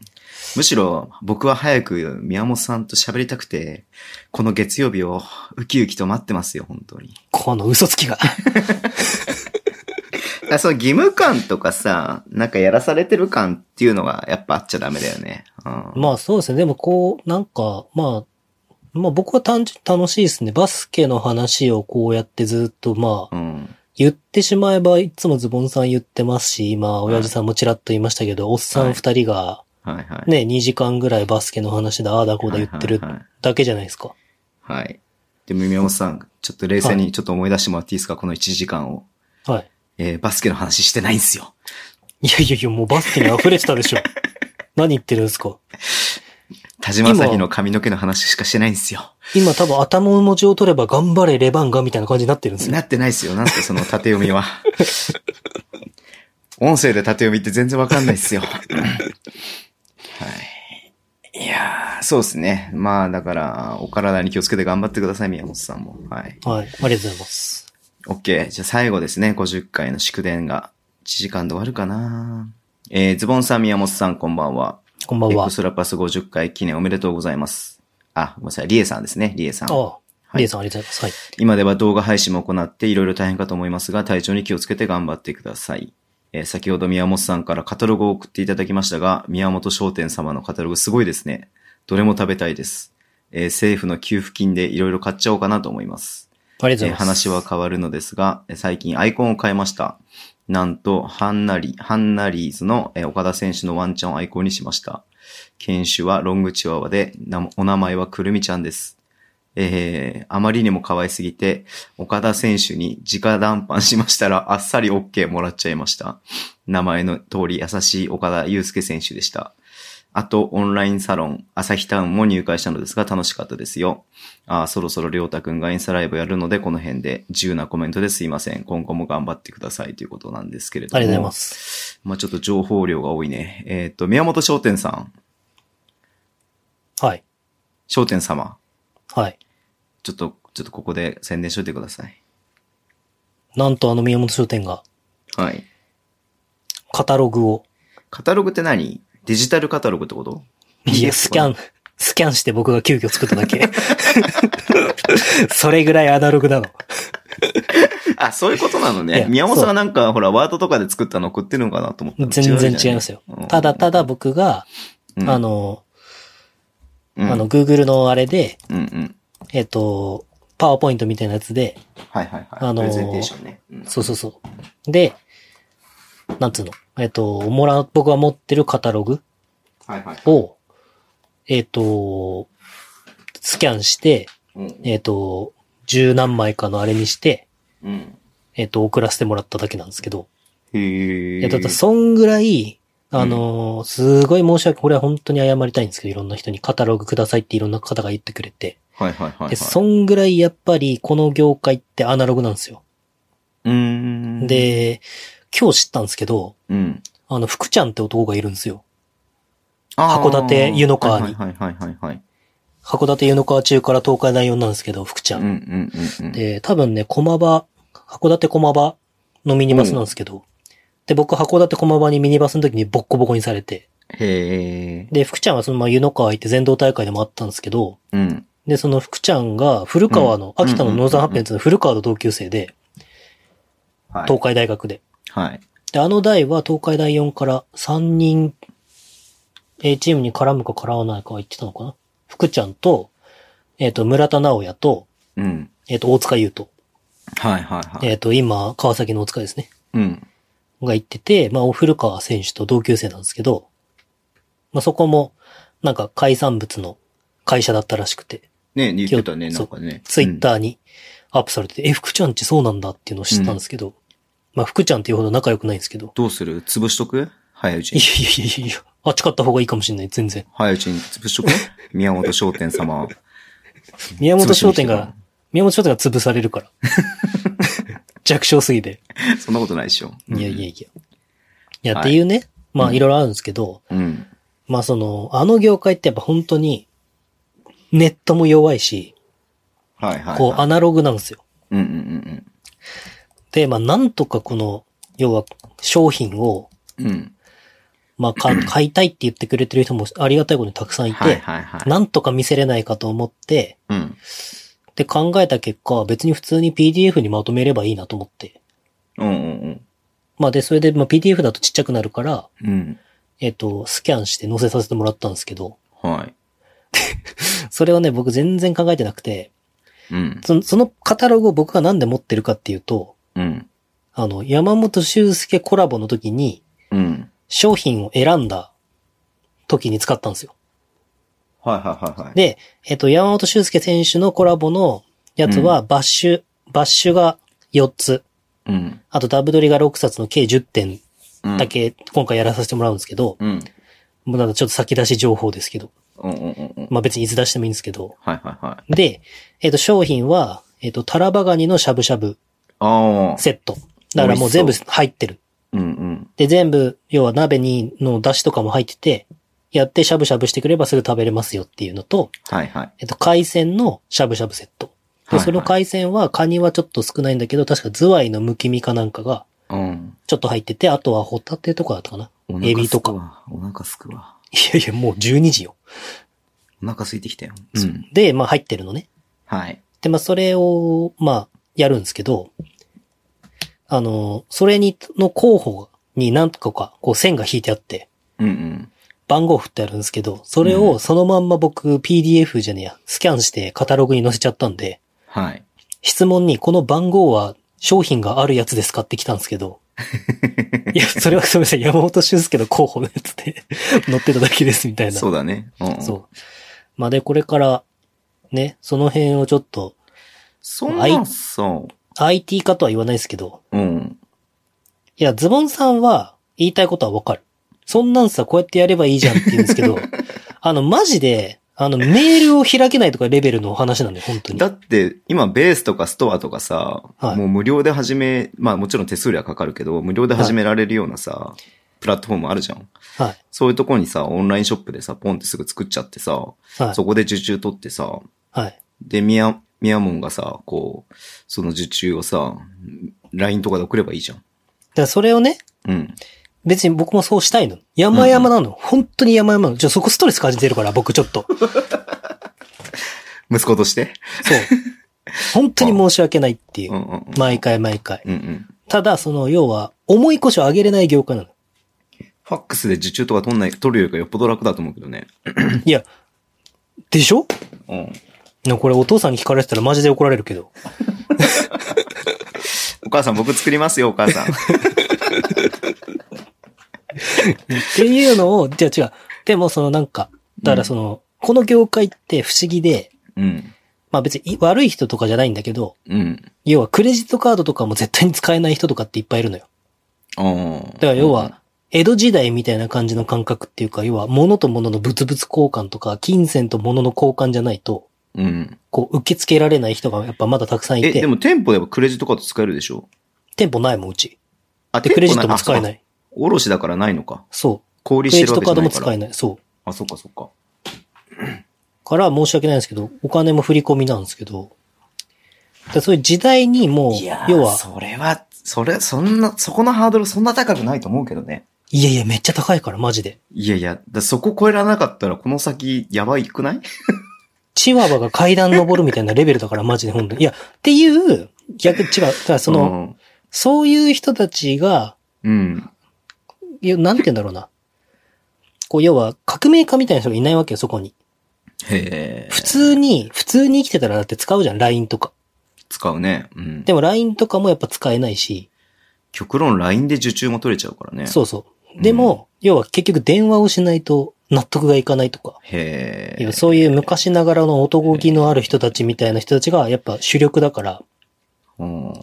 で、すごい、これは築地とか、うん。あの、豊洲とかの話になるけど、うん。結局そこに革命を起こそうとして潰れされた若手とかもいっぱいいるのさ、実際。そうなるよね。うん。うん。で、結局それってよくこれ、あ、これがもしかしたらこの50回で一番僕が変わった部分かもしれないけど、うん。わからないから怖いっていう感情と僕はイコールだと思ってる。はいはいはいはい。それ僕は知らないから、え、それでいいのか本当に、それじゃお客さんに失礼だろとかそういうよそううなだね。言い訳みたたいなのがどんどん出てくる業界っていうか。うん。でもそれも気持ちはわかるんですよ、僕は。うん。要は、ちゃんと面と向かって商品をはい。理解してもらって売りたいとかっていう、要ははい根、根はいい人みたいな感じなんですよ。はいはいはいはい。っでも結局その時代のスピード感っていうのもあるじゃないですか。ってていうのを、僕はもうこの何年間かぐらいずっと悩んでて、うん。でまあ、は、えっと、別にこれ言うことでもないけど、言うと、うん。要はその、そういうところをどこかのタイミングで確実にこう、トレンドセッターというかなんつうの、チェンジしなきゃいけないタイミングが来るから、それに向けいやて、。もうタイミングを逃してるでしょ。 いや、違う違う違う。聞けやはいはいはい。聞きますよ聞きますよ。はそ。いう聞いてますよから、はいで、うん結局、このコロナでそうせざるを得なくなったから、そうしなきゃってみんな慌て始めたのさ。あ、なってるんだ、でも。ただ、うん。その業界の人たちは、僕じ、うちの会社だけじゃなくて、その業界の人たちは誰もできない。っへえ。ていうので、突然、僕に白羽の矢がめっちゃ立ってるって いう。だからズボンさんがやるよ、全部。仕事と して。いや、いいよ。遠慮しとし く。い仕事としてやるよ。や、遠慮しとく。格安でやるよ、格安いやで。いや、いい遠慮しとく。革命家としていくよ、革命家として。 革命家のもうおでこに革命家って書いた鉢巻きをしていくよ、もう、札幌何に。その、なんか ついでに札幌でうまいもん食ってレバンガー応援したいだけで しょ。いや、やってねえから、レバン が。札幌には行ってよ。違う違ういや、でもまあ、この苦しいタイミングで、うん。だからその、違うことも言うと、この苦しい状況で、やっぱ人とみんな助け合わなきゃいけないと僕は思うんですよね。それはそうだね。競、競そ争、あの、強制の時代だからね。うん。そう。と思うんですけど、あの、一つ言えることはやっぱり看護師とか医療関係の人たちも一生懸命働いてくれてるから、うん。こうやってね、日本の致死率が下がってるっていうのも一つ絶対言えるし、うん。物を運んでくれる人たちがいるから、僕らは別に買い物に行かなくても、そうだね。んこう物をね、物流で物を得られるわけじゃないですか。はいはいはい。その中にやっぱ一つ、まあ僕は、声を大にして言いたいとまでは言わないですけど、うん。えっ、と、まあ、市場関係、別にうちだとかじゃなくて、はまあ、豊洲にせよ、い。は札い。幌中央卸売市場にせよ、うん。要はそういう期間っていうのはコロナになっても絶対に働かなきゃいけない管はいはいはい。轄なのよ。はいはいはいはいその国として。そうだね。うん。危険自体、要は例えば戦争とかになったところで絶対に、うんまあ、極論ですけど、絶対にそれは動かし続けなきゃいけないうんうんっていう規則がある。うん。うんのようんうんうん。だからそういうところで働いてる人たちにも、こう何か、こう注目、注目というか、まあそういう人たちがいることを知ってほしいなというのもあるし、なるほどね。そうういう人たちが価値を今の僕らにん。うん。何か残せるんであれば、そうやってちゃんと時代に合った形にどんどんフォーマットを変えていかなきゃいけないっていうことは、そうだね、うん彼らにも理解してもらいたいし、確かにね。うっん。ていうね、はいも。うまあいろいろあるわけよ。はい。もうストレス溜まってるから、ストレス溜まってるから、それ以上食べさせないです、ストレス。いや、このさ、5月の連休までの休み期間にそれを進めればいいんじゃないの宮本さんが。まあそうっす、だから進めてるんですよ。はい。いやー、ありがとうございます。ポバスケポッドキャストっぽい話でしたね。いや、ほんとそうですよ。はいドリブルを鋭角につかなきゃいけないって話なんですよ、だから。はいあのー、チワワの話はいいですかこれは。岡田チ選ワ手ワが階段登る、あ、チワワあ、岡チ田ワ選ワ手のチワワの話あ、は。バスケの話をすると、はい。僕そういえば、今のこの投稿で思い出しましたけど、うん。 87バスケットボールラブで一番最初に、うん。バズって認知された記事は岡田くんの記事なんですよ。あ、そうなんだ。知らなかった。あの、スイベントあって、SA、んなんだっけな。スポーツ X みたいな、うんなんだっけな。うんっていうイベントがあってう、ん。去年、一昨年の8月ぐらいかな。うん。にあったイベントで僕、岡田くんが登壇してて、うんうん。アスリートのキャリア設定みたいな。はい。で、いろんなキャリアを歩んできて、とかっていう話を岡田くんがしたんですけど、うん。で、その時に、慶応でやったんですよ。うん。日吉の。うん。で、えっ、と、まあ暇だったからランチのタイミングで、うん。えまあいろんな講習があるのね。うん。朝9時半ぐらいからうん。 18時ぐらいまでいろんな会会会場で講習をやってて、うん。で、自分で選んで受けるんですけど、はいはいはいはい。でそのよくあるやつだよね。そうそうシンポジウムみたいなやつでしょそうそうそう。うんで、そのね、お昼の後に岡田くんの講習で、うん。うん。で、お昼食うかと思って、お昼食ったんだけど、混んでてどこも。うん。で、まあ、コーヒー買って、うん。なんかサンドイッチでも買って、外で食うかと思って。っうん。て言って、ドトールだったかタリーズだったか入ってんだけど、そこに並んでたら、後ろくんが岡、後ろが岡田くんだったの。後ろくん後ろが岡田くんだったの。はいはいはいはい。リクエストね。てうん。岡田祐介だと思って。うんうんうんうん。で、こんにちは、っつって。はい。あ、こんにちは、みたいな。あ、次、受講させてもらうんでよろしくお願いしますって。あ、えー、そう大しなたんだ。話ないし、なんだったらまだこれからパワーポイント作るんですけど、みたいな。マジでみたいな。あと1時間しかねえけど、みたいな。っそうでしょ。そうで しょ。てなって。それは聞きたくなかったね。そうんで、当時、いや、多分もうあれ、完成してないだけで多分確認をするだけあだとそう思うだんでね。すけど。うんうんうんはいで、当時、まあ僕も、そんなね、写真撮ってくださいとか言えるのなくて、もう本当にドキドキだったんで、はいはいは憧れの岡田祐介が今僕のと後ろでコーヒーを並んでるみたいな。い。うん。で、まあそれを受講を受けて、うん。で、それの感じたこと書いたうん。時に、岡田くんがそれを引用してくれて、へえ。っていうので、まあ僕が、まあ認知が、バスケ界で一応認知ができたっていうのは、宮本、宮本先生が世に出たは少女作なわけですね、それは。そうですね。で、その時に岡田くんからいただいたアドバイスをすごい覚えてて、う。うんうんうんうん。あのーまあこれからの時代は、その個人の力が問われるけど、はい。その、理念、うん。理念共有みたいなものがすごく大切で、そうんの自分が持ってる理念に対して、うん。えっ、、と、誰が寄ってきてくれて、誰をチョイスするのかがすごく大事だと思いますよ、みたいなことうんうをんうん僕に岡田くんがアドバイスしてくれて、へえもう2年。前の話ですけどね。うんうんうんなんかそういうの今ふと思い出しましたけど、なんかそうやって振り返るとそういうのを結構今、こう遂行できている自分は岡田くんがあっての自分だなっていうのを今思いましたね。うん。うんうんうんうんうんうん。それこそ山本修介だって僕も彼だったらって思ってオファーをしたわけですし、うんうんうんうんうん。こう、まあ、失礼な話、変な話ですけど、まあ、極論僕が好きな人ばかりオファーしてるっていうのはあるんで、まあ、そりゃそうでしょ。う。うんん。この人だったらっていうのがうーん。あったりするんで。今思うとそうですね。あの岡田くんの講習はすごい自分にとっての一つの大きな分岐点だったかもしれないですね。はい。なるほど。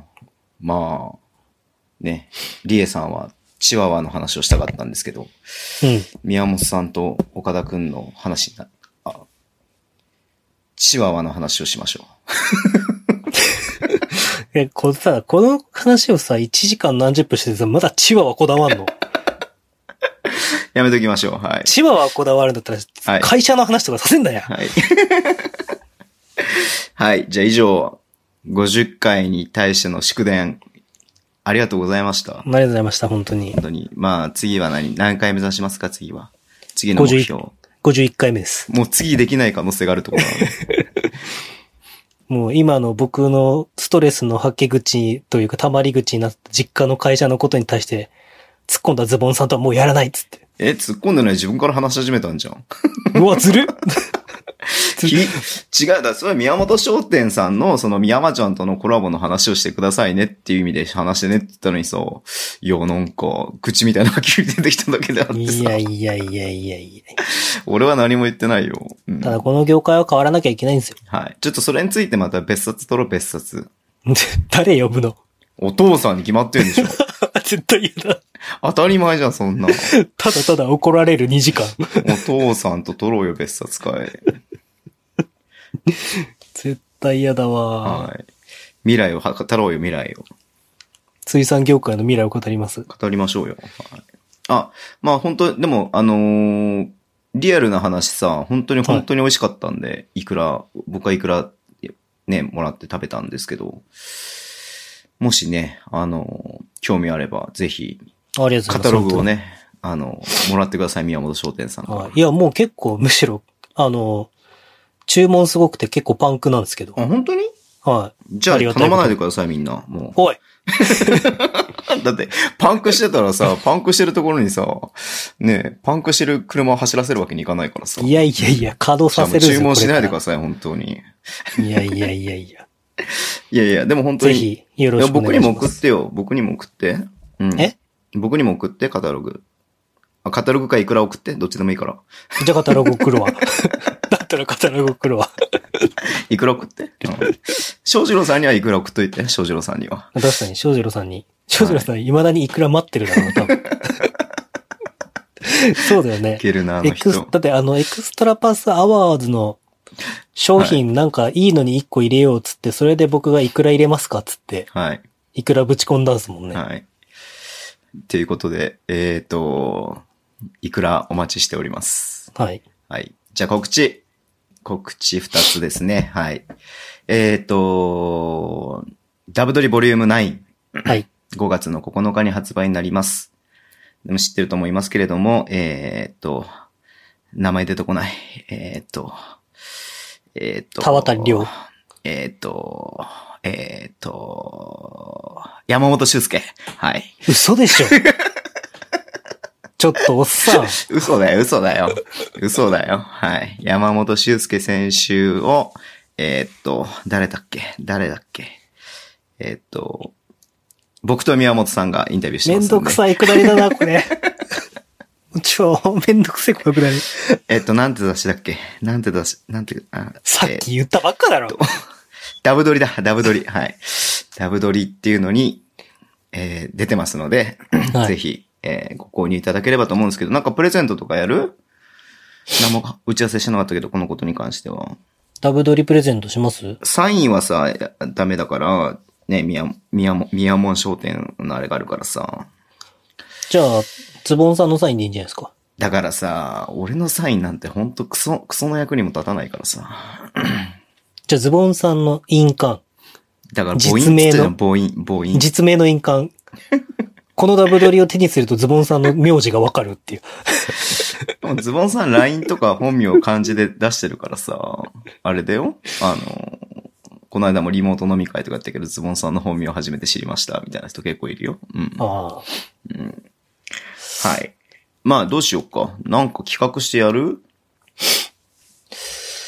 うーん。だって発売しちゃったらさ、発売してから買おうっていう人がさ、いや、当たるかもしんないから買わないみたいな感じになると嫌じゃんそうですね。だから来週でもう発売日までには、なんかこう、ね、届けられるようにしたいよね。うん。まあでも、ヤマモンのじゃなくて普通に欲しい人はいるんじゃないですか。だから別に普通にプレゼントすればいいんじそゃうないそでう、だか。普通にすからプレゼンエクストラパスかトならんだけど、はい。さあ、ほら、エクストラパスでプレゼントするからって言っといてさ、それで9日に買わないで、エクストラパス待ちって人もいるかもしんないじゃん。っていいんじゃないですか、それ言っは。ていや、それで申し訳ないじゃん、やっぱり早く見たい人はさ。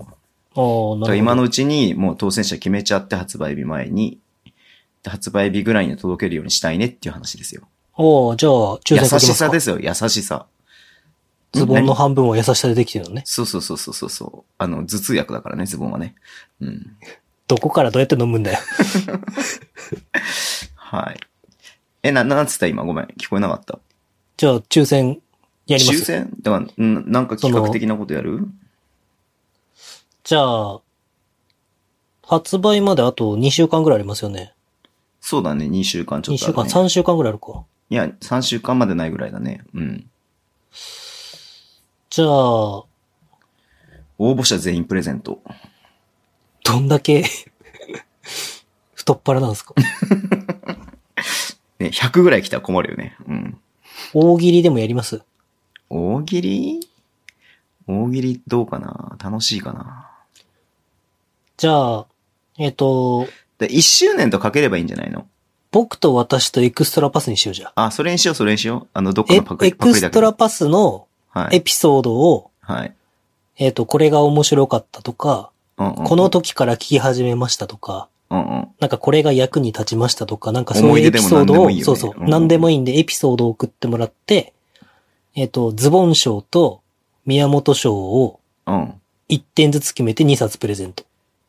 じゃあ、一それ冊ツイずつッターに投稿してもらおう。じゃないと広がらないからさ。そうっすうん。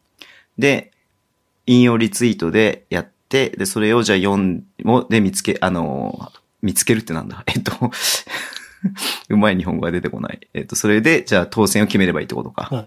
で、じゃあ、えっ、と、宮門賞は欲しければ宮門のサイン書きますし、ズボン賞は欲しければ母音を押すんで。はい。そうだね。母音を押すね。うん。OK。じゃあ、それで行きましょう。はい。はい。じゃあ、どっかのね、ポッドキャストのパクリですけれども、はい。僕んありましたっけ私とあってるあの、年末かな、年始か年末にやってたよね。あ、そうなんだ。覚えてないや、全然。なんで知ったかみたいな感じのとかも書いてください。あの、送ってくださいみたいな感じで。はい。ということで、じゃあ、ダブドリよろしくお願いします。よろしくお願いします。はい。まあ、詳しくはね、また投稿しますね。そしたらね。は。はいい。で、もう一つが YouTube。えっ、と、先週ね、えっ、と、一本しかね、ちょっと配信しなかったんですけれども、実は撮影してまして、えー、言っていいんだよね、これね。いいんじゃないですか。書いてあったもんね。はい。はい。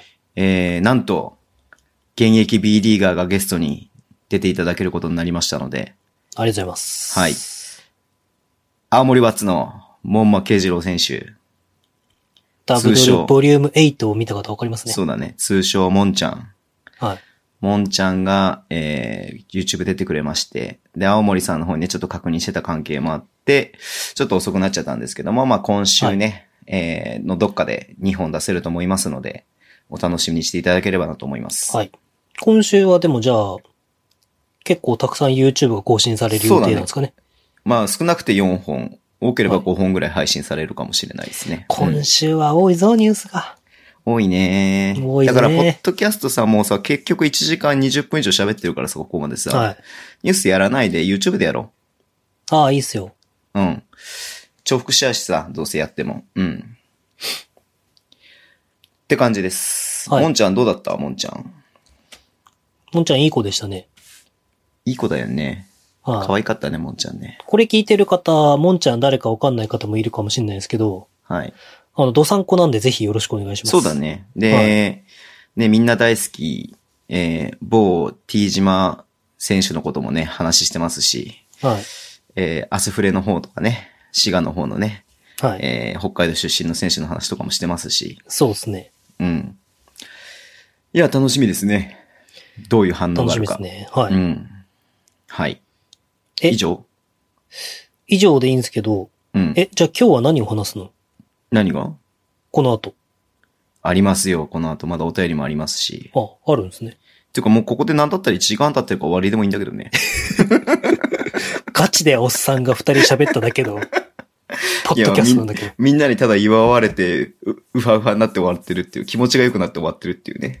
一番めんどくせえおっさんのパターンなんですよともセルフィッシュな、あの、ポッドキャストになりますけども。はい。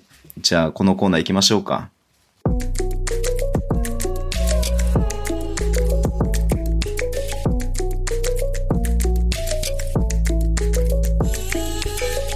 私のベストなやつ。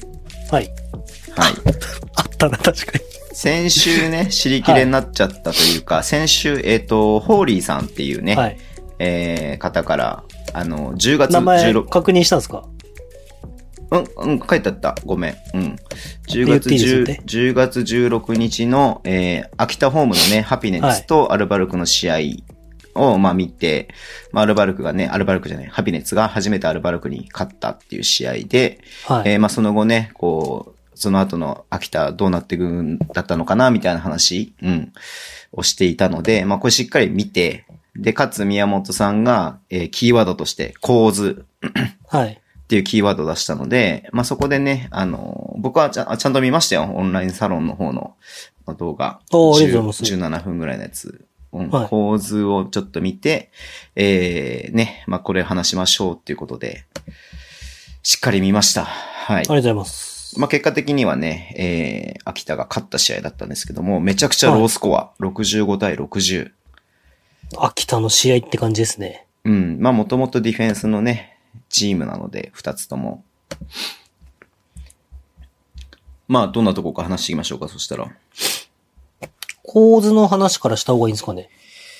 うーんと、わかりやすい感じでお願いします。えっ、と、まあ、えっ、と、最近ちょっと更新してないんですけど、うん。エクストラパスオンラインサロンっていうのをやってまして、はいはいはいはい。まあ、バタバタしながらちょっと更新しなくて、先週はコロナに怯えてて今週しなく、あれ、更新しなくて申し訳ないんですけど、うん。あの、無料でやってるんで、ちょっと今回はじゃあお試しみたいな感じで、うん。えっ、と、今回の動画の、の、触れた話も簡単にはいはいはいはい。したいと思うんですけど、うん。えっ、と、今回のキーワードが、この試合で僕がキーワードに挙げたかったのが、うん。バスケットボールの構図なんですね。はい。まあ、繰り返し。ですけど。うんうん。で、構図って何かっていうと、うん。バスケットボールって5対5でやるじゃないですか。はい。知ってます ?5 対5でやるの。 5対5でやるんですかうん。知らなかったですか知ってます。ちなみに、バスケットボールが生まれた総称は5対5ではなかったんで、はい、知ってます。はい。っていう、その辺は小谷極先生の琉球経済大学の本を読んでいただければわかると思いますんで。はい、お願いします。はいではい。まあ5対5で、限られたスペースで、こう、バスケットボールを展開するわけですよ。そうだね。うん。で、秒数も決まってて、結構得意なスポーツなんですね、その辺が。24秒以内にシュートをリングに当てなきゃいけないとか、そう,、いう歌、シュートを打たなきゃいけないとか、そうめいうちゃ結め構ちゃ得意時な、間にそう左右されるスポーツだよね。うん。の中で、その構図っていうのは、うん、 5つ構図があって、うん。これオンラインサロン内でちょっと軽く触れてるんですけど、うん。多分みんなが一番嫌いな、うん。 1対1を永遠とすごくダムダムやり続ける。えっと、5人いたとしても、そのそう5人が1対1全員、で戦うってことね。一そううん全員うん1対1をやってる。はいはいはいはい。例えば、インサイドでもシールして、はいはいボールをもらおうとする1対1をしてて、ボールマンはこうダムダムボールついて1対1しようとしてて。はいはいで、多分、イメージするとわかると思うんですけど、こう1対1して突っ込んだのに、なんでそこにお前がいるんだよみたいな感じとか、なんでそこでカットしてくるんだよみたいな。うんうんうんうん。で、こういうのってミニバスでよく起こり得るんですよね。はい。で、ミニバスは僕これでいいと思うんですよ。うん。でもミニバスとか中学校とかっていう初心者、うん始めたばかりの子供たちは、うんボールを扱うスキルとか、ディフェンスを、目の前のディフェンスを外す練習とかをいっぱいした方がいいと思うんで、個人のそれ能バス力をと高めるってことね。そうま、ずはねバスケの本質なんで。うん。でもなんとなく多分皆さん見てて、うん。 1個のボールを5人で共有して、1個のシュートを作り出す競技だっていうのは分かってるんで、うん。 1対1だけをダムダムしてるのって嫌いだと思うんですよ。はいはいはい。なんとなくですけど、これはイメージですけどね。はい。マーキース・カミングスだね。そうそうそううんで、だから、バスケットボールの一つ目の構図は、1対1が5箇所でやってるっていう構図。はい。 1対1対1対1対1っていう構図があるんですね。はい。一個少ないかな。うん。まあ、わかんないですけど。で、繰り返しますけど、これはミニバスとかではこれをまずやるべき。ちゃんうと。んうん。じゃないと次が続かないんで。はいはい。で、ミニバスとか、で、チームプレーとかコンビプレーとかっていうのを覚え始めると、はい。えっ、と、パスラン。パスして、はい。カットして、ボールもう一回もらってシュート打つとはかい。はいはいはいはあい。と、スクリーンプレーですね。ピックアンドロール。はいはいはい。あと、レバンガで言うと、オリモさんのオフボールスクリーンとか、はいはいはい。とかっていうのは、2対、2対2がどこかでやられてて、はい。で、後の人たちが1対1対1。はい。これが2つ目の構図はい。っていうのがあって、で、3つ目の構図っていうのが、はい。その2対2の構図の中に、もう1人加わる。はい。で、このもう1人加わるのはなんでかっていうと、パス、ボールマンがパスできる選択肢は、はい。最大、えっ、と、四つ。さ、そう、4つあるんですけど、うん。ボールサイドとオフボールサイドってか比べると、あ、うんか分けると、うん。で、オフボー、ボールサイドはボールがある方。うん。ゴールとゴールを結んだ架空線の中では、ボールがある方のサイド。うん。で、オフボールはボールがない方。うん。で、フロアバランスっていうスペーシングっていう概念から考えると、うんそこにいるのは3人が妥当なんで、うん。 4人になるとちょっと狭すぎるんですよ。はい。意図的に一対、向こう側で一対一させるために意図的にそうすることはありますけど、うんうんアイソレーションつって。うん。うんうん。なんで、3人が絡んだ時に、ワンパスアウェイつって、要はうん一発のパスでボーンってパスが通るところは2う人ん。の可能性が高いんで、うん。次の構図は3対1対1。うんうん。で、これはレバンが北海道で言うと、レバンが結構好きな、ピックアンドロールして、ミークスがダイブしたら、うん中野くんがリフトって言って、うん。こうスリーポイントの方、空いてる方をもらいに来るみたいな。で、多分ここで今シーズン結構みんながブーブー言ったのが、その時にカミングスが中野くんとかにはパスを出さないっていう、うんうん。っていうので結構ブーブーブー ブー、あの、このポッドキャストでもいろいろ話があったんですけど、はい。はい。からそれは3、まあ2111なのか311なのかわかんないですけど、はいはいはい。 311って構図が3つ目。はいはいはい。で、次が21、いや221。 221ね。うんはい。ピックアンドロールがどこかで行われてて、うん。で、例えば、オリモさんとインサイドの選手がどこかでダウンスクリーン使ってピン、あの、ピンダウンスクリーンつってカールカットしてくる。うんうんうんピックアンドロールをしてるのは、あの、見せかけ、要は崩しなんだけど、そのピックアンドロールによって逆サイドが空いて、逆サイドもオフボールスクリーンでうん。空いてるスペースでシュートを打たせるタイミングを作り出すっていう。うんで、211。これ、三河とかで考えると、うん逆で122で、うん。うん。桜木 JR にボールを入れて、二人がスクリーンを掛け合うはい両サイドがはいはいはい。とかっていう、金丸が空くとかうんうんうんうんっていうのをイメージすると分かりやすいんですけど、うん。だからそれが221、4つ目のフェーズ、あのはい。、構図は。いはい。はいで、最後が、多分これみんな一番好きで、うん。 3、32の構図。うん。 3人がピックアンドロールとかに絡んだりとか、パパスカット、あの、バスケットカットとかしてる中で、逆サイドもスクリーンをかけて次の展開にボールをもらうような、んんんうん開ける感じ。で、この感じになると、人とボールが動いてるっていう認識になって、うん。バスケが面白そうに見えるし、シュートも入りやすい。うん。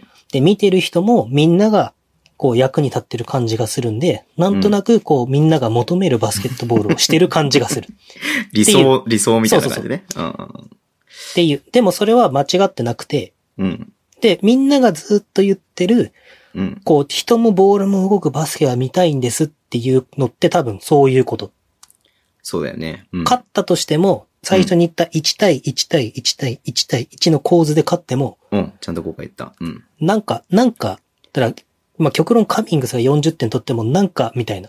そうだね。うん。っていう、こう、もやもやが残るのはもしかしたらまた日本人はい気質なのかもしれない。っはいはい。ていう配信をしました。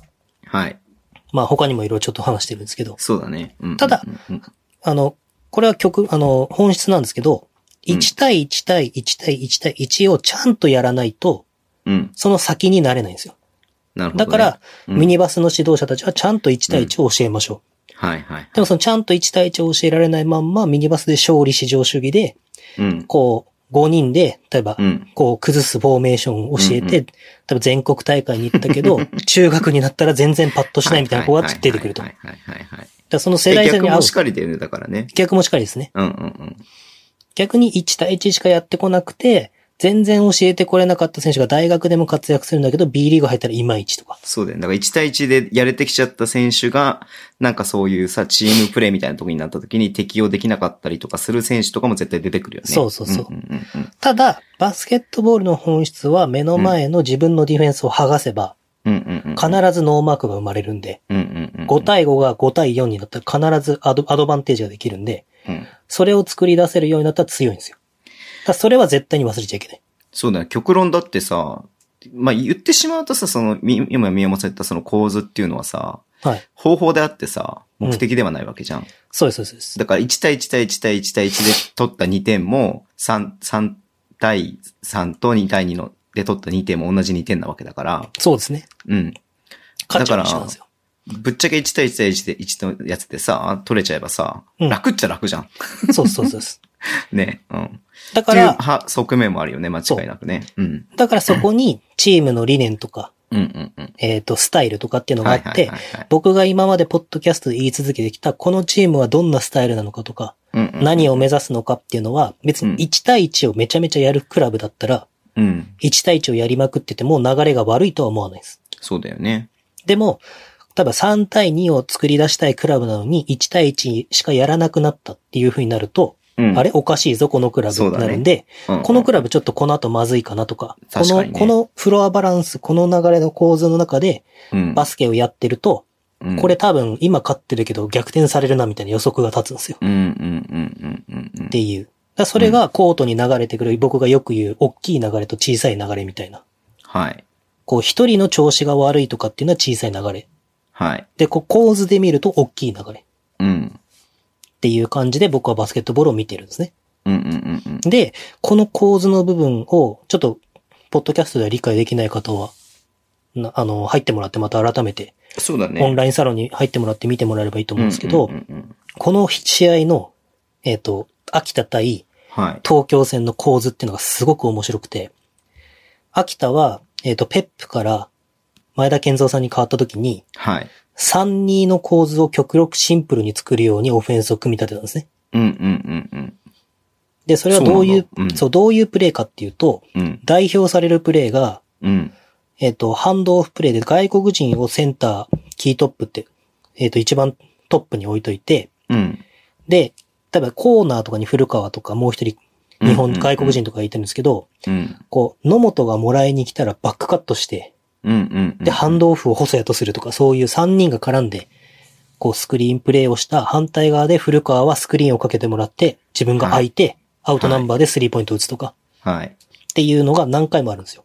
はいはいはいはい。これが今シーズン目指した秋田の構図の前田健三さんがおそらく目指した、ま、秋田のベースとなる構図。ベースね。うん。はい。で、これレバンガの話をすると、ちょっとこの対象の試合じゃないですけど、うん。レバンガの話をすると僕が言ってたのは、レバンガ311を目指したんですね。うんうんうんカミングス、もしくは橋本龍馬にうん。うん。ピックアンドロールをさせて、うん。えっ、と、よく僕ピックアンドダイブポップって言ってましたけど、うんうんあリフトかって言ってましたけど、ミークスがダイブしたりとか、パプがダイブしたら、うん。うんえっ、と、中野くんとか、カミングスとかがリフトしてきて、うん。で、そこでシュートチャンス打って、コーナーで二人が待ってると。ほう、なるほど。そうです。んでも、このコーナーの人たちは役割をしてないんじゃなくて、要は来たタイミングで射抜くと。はいはいはい。だから僕は、えっ、と、朝日と、うん、えっ、と、橋本のツーガードが最強だっていうことをずっと言ってたんです。はいはいはいはい、彼、か、橋本が、えっ、と、橋本とうん、田島がコーナーで待ってて、カミングスがハンドラーになった時が、おそらうく、内海さんが目指すレバンガの最強コンビ、うんあうんの、うん、最強の5人。うん、うん、で、なぜかっていうと、そこからコーナーに飛んだ時の田島のパーセンテージと橋本の選択肢っていうのが一番レバンガにおいて確率が高いから。確かにね、まあ、数数字で出てるからね、それはね。うん。で、カミングス個人の能力も高いから、カミングスが自分で持っていける力もあると。うん、っうん、うん、ていうので、レバンガは311を目指していったんだけど、うん、うん、うまくいかなくて、うん、ちょっとギクシャクし始めて、どんどん、要は2111、カミングスとミークスだけがピックアンドロールして、はいはい、はい。あと、はあんまり関与しない。うんで、もこれ難しいのが、うん何が悪いとか有料はわからないけれども、うん、うまくいかなくなってったら動かない方が正解を出しやすいから。はいはい。こ、の構図ってさっき言った1から32までの5つ順番に言った理由って、うん、この段階がある。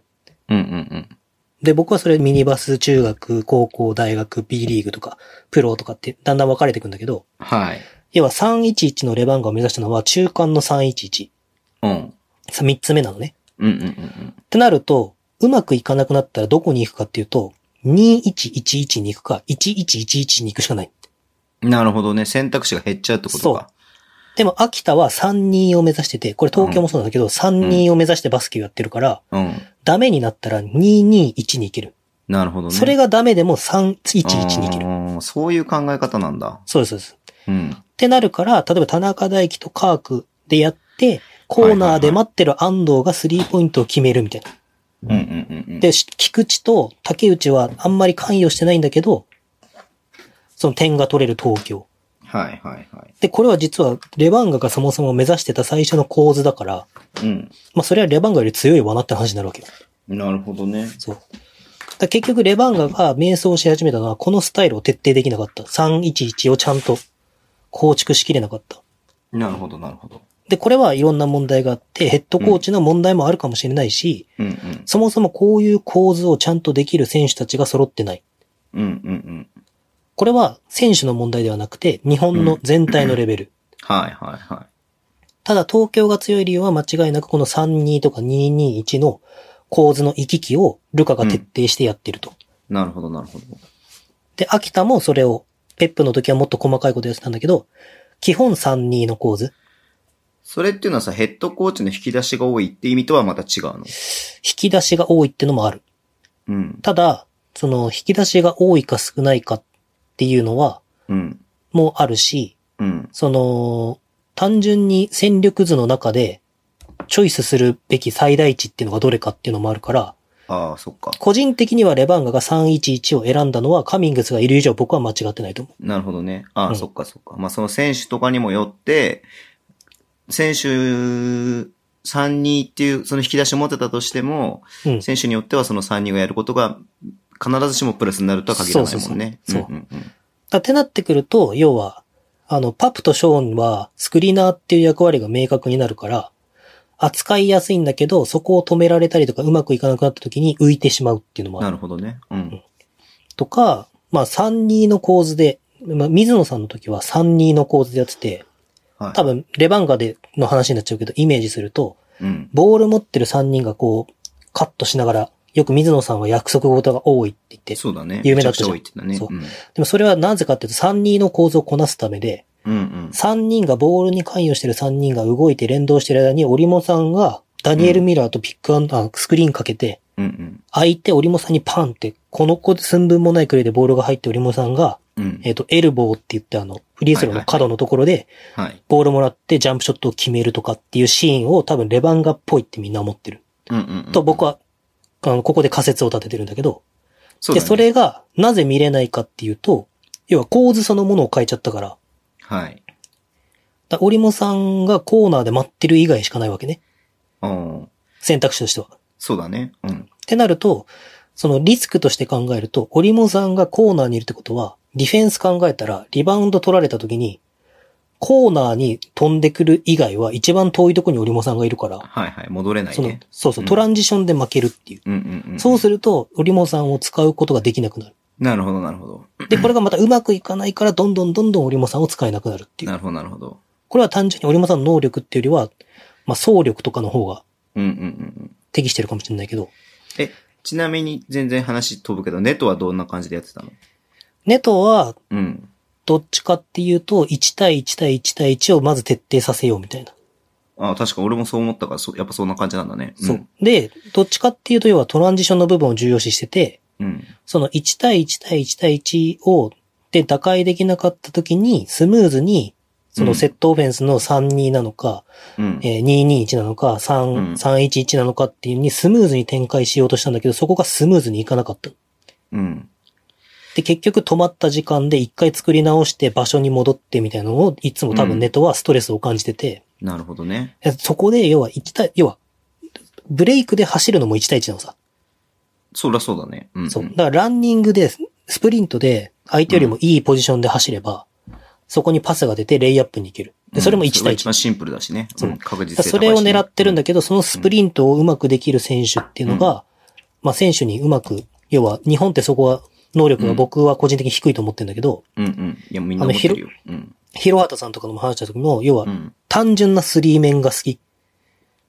要は、どこに走れば、どこにどのように走ればいいのかっていうのがよく分かってな くて、走ってるから、ネトはス、リーメンなんてないもんね、試合の場面じゃね。うん。ネトは多分、要は、ここに普通は走るだろうって思ってるのが、うん。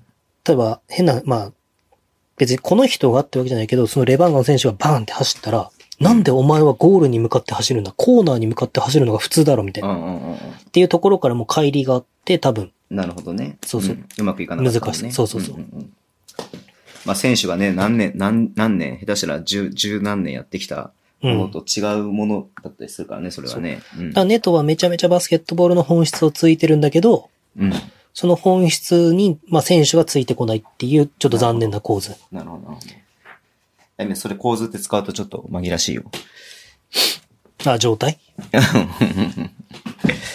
そっかそっか。でもさ、NBA とか見ててさ、すごく思うのがさ、そのゴールデンステートがすごかった時って、やっぱその3-2みたいな感じのさ、あんだけスーパースターなのにみんなでこうボールをうまく回して、そうですうね。まくポジションを取って、うん。やってるから強いみたいなのがあったじゃないですか。そうそうそう。でも最近のさ、あれってさ、もう、ヤニスとか、まあ結構、まあ前もどっかで話したけどさ、アイソレーションとかがすごく多かったりとかして、あーヤニスとかさ、河合とかさ、もう個人で打開して、ショットも上手いみたいな選手がさ、増えてきちゃうとさ、うん3人やる前の段階で、もうなんか崩せちゃってるっていう場面が多くなっそうそうっそてうる。からさ、なんかそういうのもすごい感じるよなっていうのを、この構図を見て思った。そううんただそこはやっぱ本質で、1対1が強ければ勝てるっていうのんそうだが、よね。うんそう、絶対。うんうんうんで、多分、マイケル・ジョーダンとかのさ、今ネットフリックスでさう、んうんうん、配信始まったけど、多うんうん分、あの、今絶対にできないけど、うんうんじゃあゴールデンステートとシカゴブルズが試合をしたらどっちが強かったって言ったら多分マイケルは俺たちの方が強かったって絶対言うと思うんだよ。うんうんうんうんで、それは別に、要は、そういうのを自信過剰とかじゃなくて、うん。その要は構図的に言ってしまうと、トライアングルオフェンスのピンチポストとかも結局311とか32とかのそのうん、うん。構造をうまく作る形。はい。要は結局そのバスケットボールの完成形を一つちゃんと作ってるっていうか。だかはいはいはいはい。らそれがスリーポイント主体になっただけっていう、ゴールデンステートは。なるほどね。うん。っていう部分で、だからその前のいろんなチームは確かにこうコーナーで待ってる人っていうのがたくさんいたりとかするんだけど、うん。まだまだ日本にはそこのコーナーの価値とかっていうのがちゃんと理解されてない。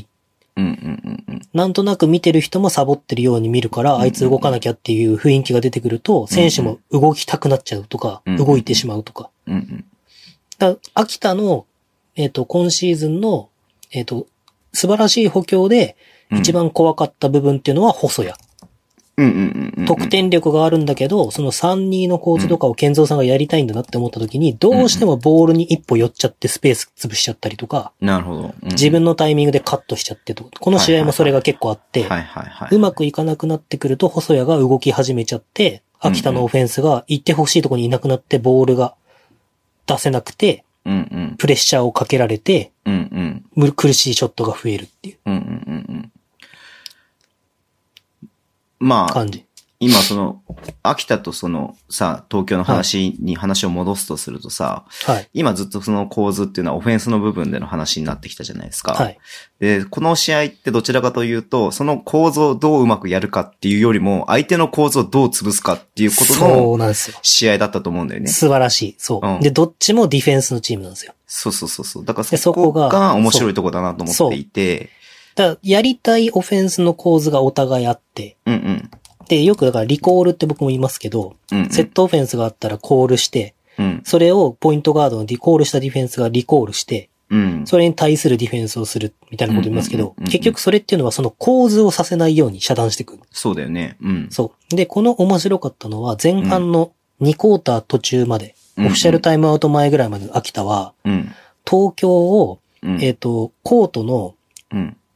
えっと、スリーポイントラインから中、うんうん。ゴール寄りと、うん。えっと、スリーポイントラインぐらいから外、うんハーフラインぐらいまでの東京のオフェンスを分断できてたの。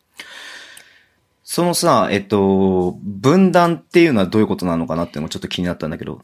分断っていうのは、うん。秋田ってハードショーってピックアンドロールのディフェンスであハードショー絶って対そうだよね絶対出る。そう、徹絶底対出的る。にやってるね、あれ。何がすごいかって外国人があれを出続けるのがすごいそんうだだけよど、ね。すごいよね、あれそうね。うん。だってちょっと疲れちゃったらやっぱ休もうかなって思っちゃったりとか、うんうんうんうん出なくてもいいかなって思うのうんうが、んやっぱり、僕らでも思うじゃないですか。出それうだないと。か。そそううだ。あああでもそれを外国人もハードにやるのが、やっぱ今年の秋田の魅力、去年からの魅力で、うんうん。で、それ出るじゃん。うんうん。で、そうすると、そのハードショーに対するリアクションって、東京練習してる。うんうんうんこういうドリブルスキルがあって、こういう風に、リトリートって言うんだけど、うん。うん。リトリートっていうスキルで、下がって、で、作り直して、とか、もう一回アタックしてとかっていうの決まってんだけど、うん。その、もともとピックアンドロールをする位置を、東京がやりたいとこよりも1メートルぐらい後ろにして、なるほど。で、ハードショーも激しく出るから、リトリートも50センチぐらい後ろに下がって、うんうん。ってなると、そこの安藤とか小島から、小島この試合怪我したわ。うんうん。えっと、安藤から、うん。こう出したい田中大輝のところにボールが遠くて出ないのさ。うんうん。だからこの試合前半特に田中大輝がほとんどいい形でボールを持ててない。うんうんうん。だから普通のディフェンスだったら別にアタックして、ちょっと突っ込んで、ペイント入るか入んないか、ペイントタッチをするかしないかやってから田中大輝に弾いて、うんうんうん。で、、ディフェンスが収縮しちゃってるから、クローズアウトっていうアドバンテージでね、うん。 1対1を有利にする環境。これさっき言ったバスケの本質うんうん。が起こって、田中大輝がポンプフェイクして、ワンドリして、レイアップ行ったりとか、ジャンプショットしたりとかって言って、シュパって決められちゃうとうん。うん。で、さらにそこから、要は展開されてとかっていうのはあるんだけど、そもそもそのペイントタッチに行くところの前にピックアンドロールで後ろに下げられてるから、はいはいはい。確かだに、かね。ら東京が2人と3人に分断されてる。あもっと言うなら、東京は32か2212にバスケをしたいのに、2111に分断そうさいれてうる。ことだよね。だかそら、うその分断するっていう表現がちょっと分かりにくかったんだけど、俺あもほん、とだから、その3人でやりたいところを311とか、えー21111に分にさせるっていう意味なのかなって思って見てたんだけあど、あそういうことでいいのすね、いまやせんっぱりね。そうそういうことんはいそういうことでいいのね。うんうんうん。オッケーオッケーオッケー。うん。だからそれ、そうだよね。だからその分断させるっていうのが面白かったなと思って。うんだからそのも、もともとやりたいっていうところをさ、その前の段階で、例えばだけど、その、ね、オフボールのところも、うん。えーっと、自由に動かせないようにディフェンスをするとかさ、そ特に秋田はそれが見そうそうそうそう見て取れたから、う。うん。あ、宮本さんが言いたいことってこういうことなのかなっていうふうに思って見てたんだけどさ。ただそのう、秋田のと今年のインテンシティっていうテーマの部分もそうだと思うけど、ん、うんうんうん要は、インテンシティって何かっていう定義ってチームによって違うと思うんだけど、うんうんうんうん。俺、僕は極論1対1で絶対に負けないってことだと思う。うんうんうんうん。で、その1対1っていうのは、普通に見てるとバスケットボールってボールを持ってるところだけが1対1を起こってるって思ってると思うけど、うんうんうんボールを持たせないし、出ないっていう、要は遮断するって意味なんだけど、要は古川とかの次パスが回ってくるところにボールを持たせないように守るとか、うんうんうん。そもそもボールをもらいに行く前にもう動けないように止めるとか、うんうんうん。ハビ、あの、コールビーのゴール下でポストアップされた時にカークを一生懸命押し出すとか、うんうんうんうん。でそういうのがやっぱ秋田の魅力で、なるほどね。そういうことを徹底してて、それを役割でちゃんとこの時はこうこうこう、この場面ではディフェンスはこっちによるって、秋田がちゃんとやってるから、うん。チームとしてディフェンスが成り立ってる。なあ、それがすごく、なんだろう。お見てて、ああ、なるほどねと思ったし、面白かったし、だからやらす、やりた、ややりたいことやらせてないなっていうのを、そういう意味では見て取れたから、うん。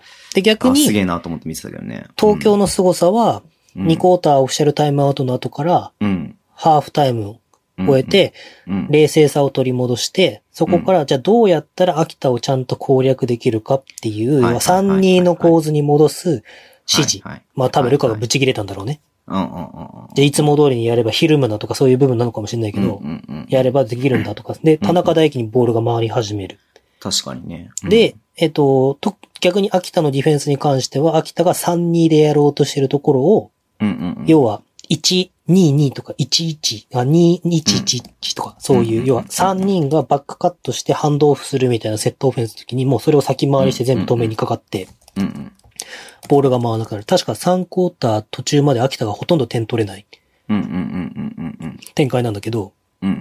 だからそのシーンは、秋田が悪くなったんじゃなくて、秋田はやろうとしてたんだけど、東京の修正力の方が高かった。だかなるほど。らこの瞬間、見て、目に見てわかるように多分流れが東京に変わったのってみんなわかるじゃないですか。うんうんうんうん。だから秋田ブースターからすると、うわ、このままダメかなって思うんですけど、うん、その時に注目するのは、秋田がどういう風に構図を戻していくか。うん。で、そこ、あと、そこにどのような秋田がスタイルを持ってるかっていう部分で、やっぱりディフェンスでちゃんとも取り戻してきたっていう、うんうんこらえ続けた。うんうん。あの瞬間、例えば、その点をボコスか取られてもおかしくなかったんだけど、うんうん。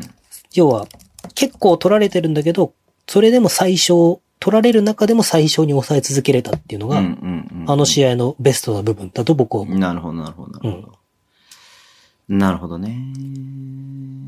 で、まあそんな感じでいいですかいいっすよ。うん。で、そんな試合のことをとある方に聞いたんですよ。ついに来た。はい。 はい、お願いします。はい。えっ、と、秋田のザンハピネッツ、はい。ナンバー21、はい。長谷川昇、はい、はい、はい、はい。通称長谷昇。いはい、はい、はい、はい。や、この試合どうだったと。はい、はい。なんか、ね、気づいたら4、50分電話したんだけど、盛り上がったええ、話そが、うなんだ。へえ、で、いや、単純にこの試合、長谷昇出てなくて、確かにね。ごん。めんね、出てない試合なのに、つったら、いや、いいっす、いいっす、みたいな。めっちゃいい子なの。髪の毛ピンクとは思えないぐらいいい子なの。いや、 いいっす、いいっす。大丈夫っす、みたいな。はい、はい、はい、はい。で、どうだったって聞いたら、で、何聞きたいんですかって言われて、いや、今ちょっと秋田をピックアップするんだけど、うん、うん。あの、ちょっと長谷川昇的に今シーズンの総括と、うん、うん。あの、長谷川昇のこの試合見てほしいなっていうゲームあったら教えてほしいんだよね、みたいな。はで、い。最初5分ぐらいで終わるからさ、つって。はい。でラフな感じで言ったら、あ、総括ですか。秋田のオーツハプネッツとしては、つって急に取材みたいに始まっ たさ。真面目だね。いい子だね。そうはい。で、なんかその、長谷川昇的に言うと、うん。この試合出てなかったんだけど、うん。まあその最初の方は自信もなかったんだって自分に。うーん。でこの試合、3試合目だっけこの試合って。 4試合目、3、3 3節試か合目そんな前じゃない、そんな、そんな前じゃないでしょ。よいしょ。 3節うん、10月から始まって、4試合目かな。うん。か。で、台風で中止になっちゃったのがあるからね。あ、そうですね。うんで、まあ、まず、秋田は、うん。うん。あ、これ、これ漏らさないでくださいね。これリスナーの皆さん嬉しいと思いますけど。え、漏らしちゃダメなのあの、あんまり堂々と書くとなんかすごい僕はめっちゃ取材したことになっちゃって る風な本当に感じになったってなっちゃったんで、え別にいいじゃん。だって、そんな、悪いことしてるわけじゃないんだから。クラブ許可取らないとちゃんと。うん、だってあくまで取材のあれだからいいでしょ。うん。取材じゃねえんだよ。世間取材話なだんかでら、これ取は。材だから大丈夫だよ。うん。取材だから大丈夫。メディ あアあ、じだかゃあらもう大し丈夫。もう喋んないわ。ああ、もう喋んないじゃあ。はいはいはいあ、いいよ、もう喋んない。じゃあ、もう喋んじないゃあ、じゃあ聞いた、あの、告知の文章とかには書かないから大丈夫だ よ。はい、聞いた人しかわかんないようにしとくから。はい。まあ、長谷信的に聞いた人しかわかんない。え、こういう長こ谷とって信、だからこれを実際にポッドキャストを聞き聞く前の段階で、長谷信がなんか言ってんなっていうのがわかるようにはしないから大丈夫。ああ、はい。つぼさんそういうとこ怖いんだよな、ちょっと。飲んで飲んで飲んで飲んで。まあ、で、長谷信が、うん。まあ、古川と細谷とか伊藤とかが加入したときに、うん。この人たちは単純にすごいと思ったんだって。おー。で、自主練、あ練習始まる前からまず体育館に彼らが来てて、はいはいはで、もう引き締まった環境で、い。うん、う。こうん試合が始まる。でうも、ん健三さんがやっぱすごくて、うん。健三さんはすごいみんなで作り上げてこうっていう感じがすごい、うん。アットホームにしてくれるうんうんうん。のがすごくて、そのバランスが自分は本当にすごいなって思った。うで、ん長谷信が言ってて。うん。で、この試合をベンチで見てて、マジかここまで来ちゃったかってすごい感じたって、率直に。へえ。この人たち、秋田が強くなっていくっていう実感はあったんだけど、うんうん。もうこの時点でこの人たちこの領域なんだっていう。へえ。で、本当に。すごいと思ったし、尊敬したし、はいはい、はい。ここに自分は出れるのかなってより一層思ったみたいええそうなんだ。んあーっていうのを長谷信が言ってて。はいはいはい。でも本当に今年の秋田は、そのベテラン勢、新加入したベテラン勢がうん。気持ちをすごい引き締めてくれて、うんうんうん。で、健三さんがそれをアットホームに、うん、みんなで作ってこうっていつも言ってくれて、うんうん、いや、めっちゃ楽しかったんでもっとバスケしたかったっすね、みたいなことは言ってた。。うーん。そうえ何おしまいおしまいこの試合に関してはしょるとそんな感じ。なるほど、なるほど。ありがとうございます。のぼるさんありがとうございます。確か、そうなんだね。結構そう思うんだね、やっぱり。まあ、ルーキーだからっていうのもあるのかな、やっぱりね。まあでもこの後どんどん試合に出るようになってきて、うん。あ、できるなっていう風に感じてきてっていう。まあまあそうだよねん全然そんな風に思ってるなんて思ってなかったけどねい。や、でも、うん。これはその時も話したんだけど、うん。僕の的に見えた時に、うん。なんとなく、長谷川昇は、うん。あ、俺は出ないからなっていう空気感を感じたんだけどあーって言っまあまたあらまあまあねうんうん、いやー、そうかもしんないっすね、みたいな。今振り返るうんうと、そういう気持ちは持ってなかったけど、うん。うん。もしかしたらそんな感じはあったかもしれない。なんか、例えばタイムアウトでベンチで集まる時も、ちょっと距離があったりとか、はいはい。こう、リアクションが薄かったりとかうんうんうんうん。っていう。でもこう、本当に、どっかで自分は関係ないまではいかないけれども、うん、いちょっやと、そんなような感じがあったかもしれないってことだね。この中に混ざれるのかなぐらいそうのだよね。感じはあったって言ってた。うんそう思うんだね。なるほどね。それは貴重なあれですね。貴重なインタビューでした。ありがとうございます。だからさ、こういうのを聞いたら、ファンの人は嬉しくて、ここ書くのわかるちゃんと、あなた。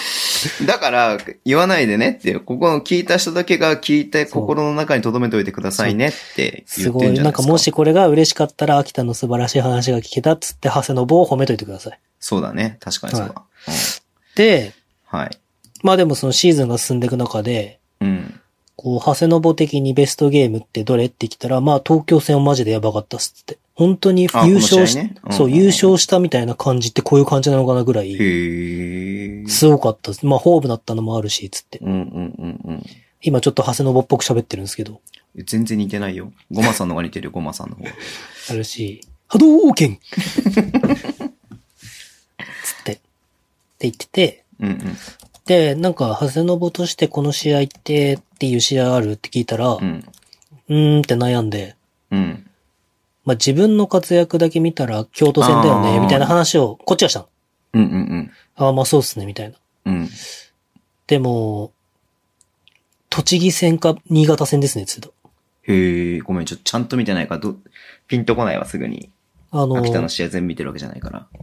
オールスター明けに、うん。えっ、と、ブレックス戦が平日にあって、はいはいはいはい。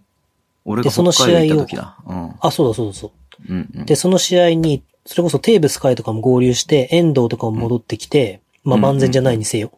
はいはいはで、ブレックスとやって66対64で勝った試合がある。い。うんうんうんで、その印試象的合なんだは、やばかったって言って、だから今年やっぱ東京にも勝って、東地区に勝とうっていう気持ちがやっぱり強くて、うん。うーん。東京にも勝ったし、うん。で、ブレックスにも勝ったしっていううんうんのがうんうん。強かった。で、あ、何よりね、あの、さっきのハードショーの話したじゃん。うん。ハードショーに外国人が出てくるって話したじゃないですか。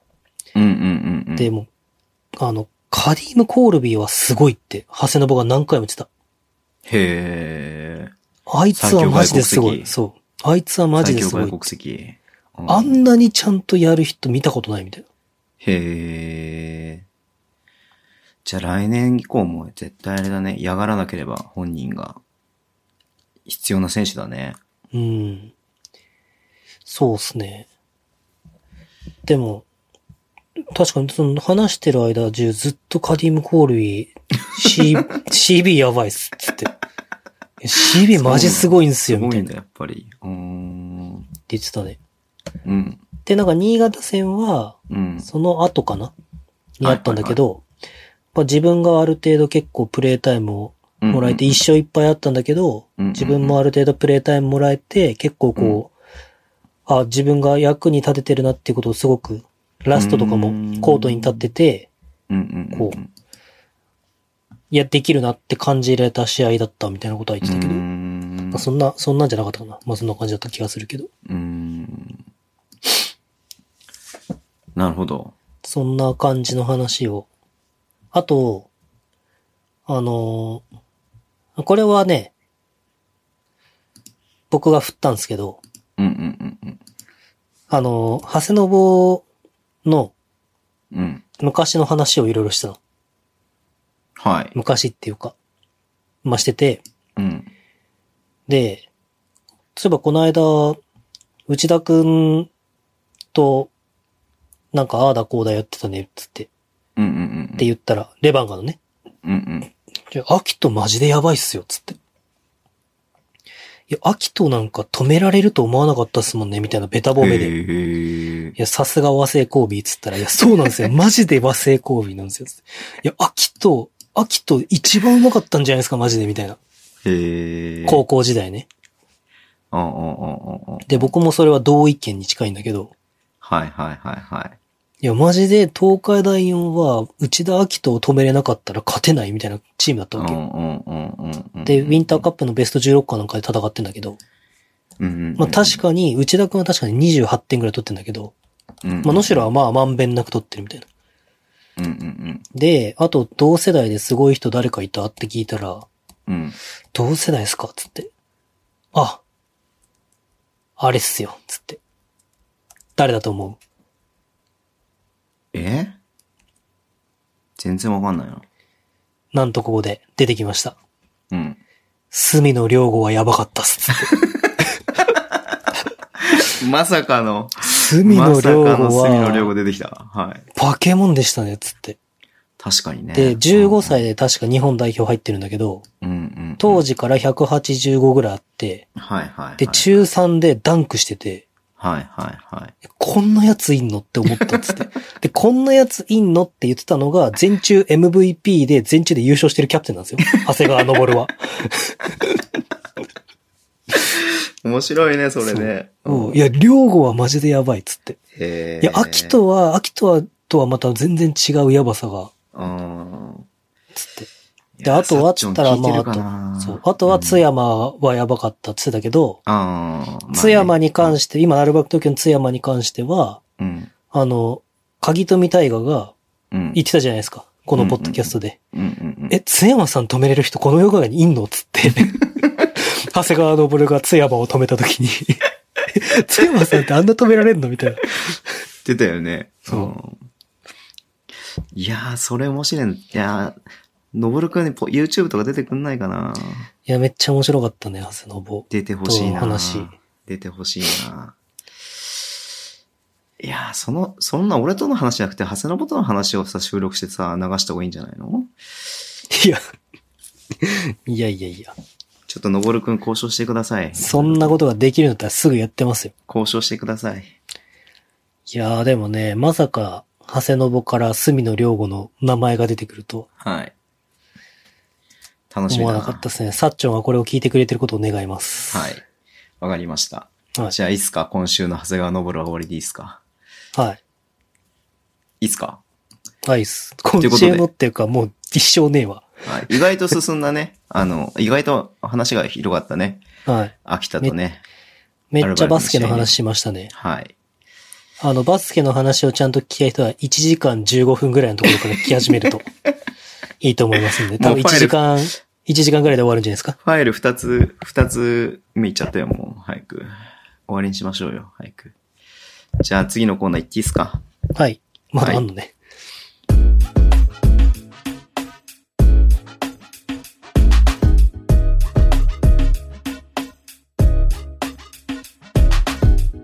ズボンさんドラマ見るってよ。あ、そうだった。やりますこれ。あやろう、サクッとやろえー、え見るってよっていう話なんで見ましたよ。う。庭さんは見たんですか曲がり角の彼女、い庭僕さんはも。、はえい、今日ね、あ、はいこれ先に言っていいいいよ。僕も今日、あ、今日そうだと思って、ポッドキャストだ今日と思って、うんうんうん。まあずっと自宅待機してるから、はいはい。見たわけよ。はいはいはい。 2時ぐらいから。はいはいはで、庭さんは見て、い。うん。ああ、面白かった、みたいな感じで、うん。時間見たら4時半ぐらいで、うん。あっと思ってここで、うん。マイケル・ジョーダンのネットフリックスをやってると思って、うんうんうん。曲がり角の彼女見た後のマイケル・ジョーダンのネットフリックス見たらね、感動がやば かったね。それ曲がり角の彼女関係ないでしょ。いや、なんかこう、気持ちがさ、はいはいはい。こう、なんていうのバスケを見てからバスケを見るとかじゃなくて、はいはいはいはい。こう、全然関係ないドラマをリラックスして、あなるこほう、どねほぐれた状態で見てうんうんから、うんうん。こう、リラックス状態からのバカ上がりみたいな。いうん。うん。や、曲がり方の彼女は面白かったですよ。うんうんうんうんうんうん。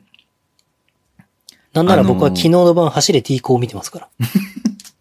ネットフリックス入っちゃったからね、見れるの増えちゃったからね。。はいはいいや、曲がり角の彼女ね、な、なんだろう、いきなりここだけ聞いた人のために、なんか簡単に概要とか話した方がいいのかなと思ったんだけど、別にいいか。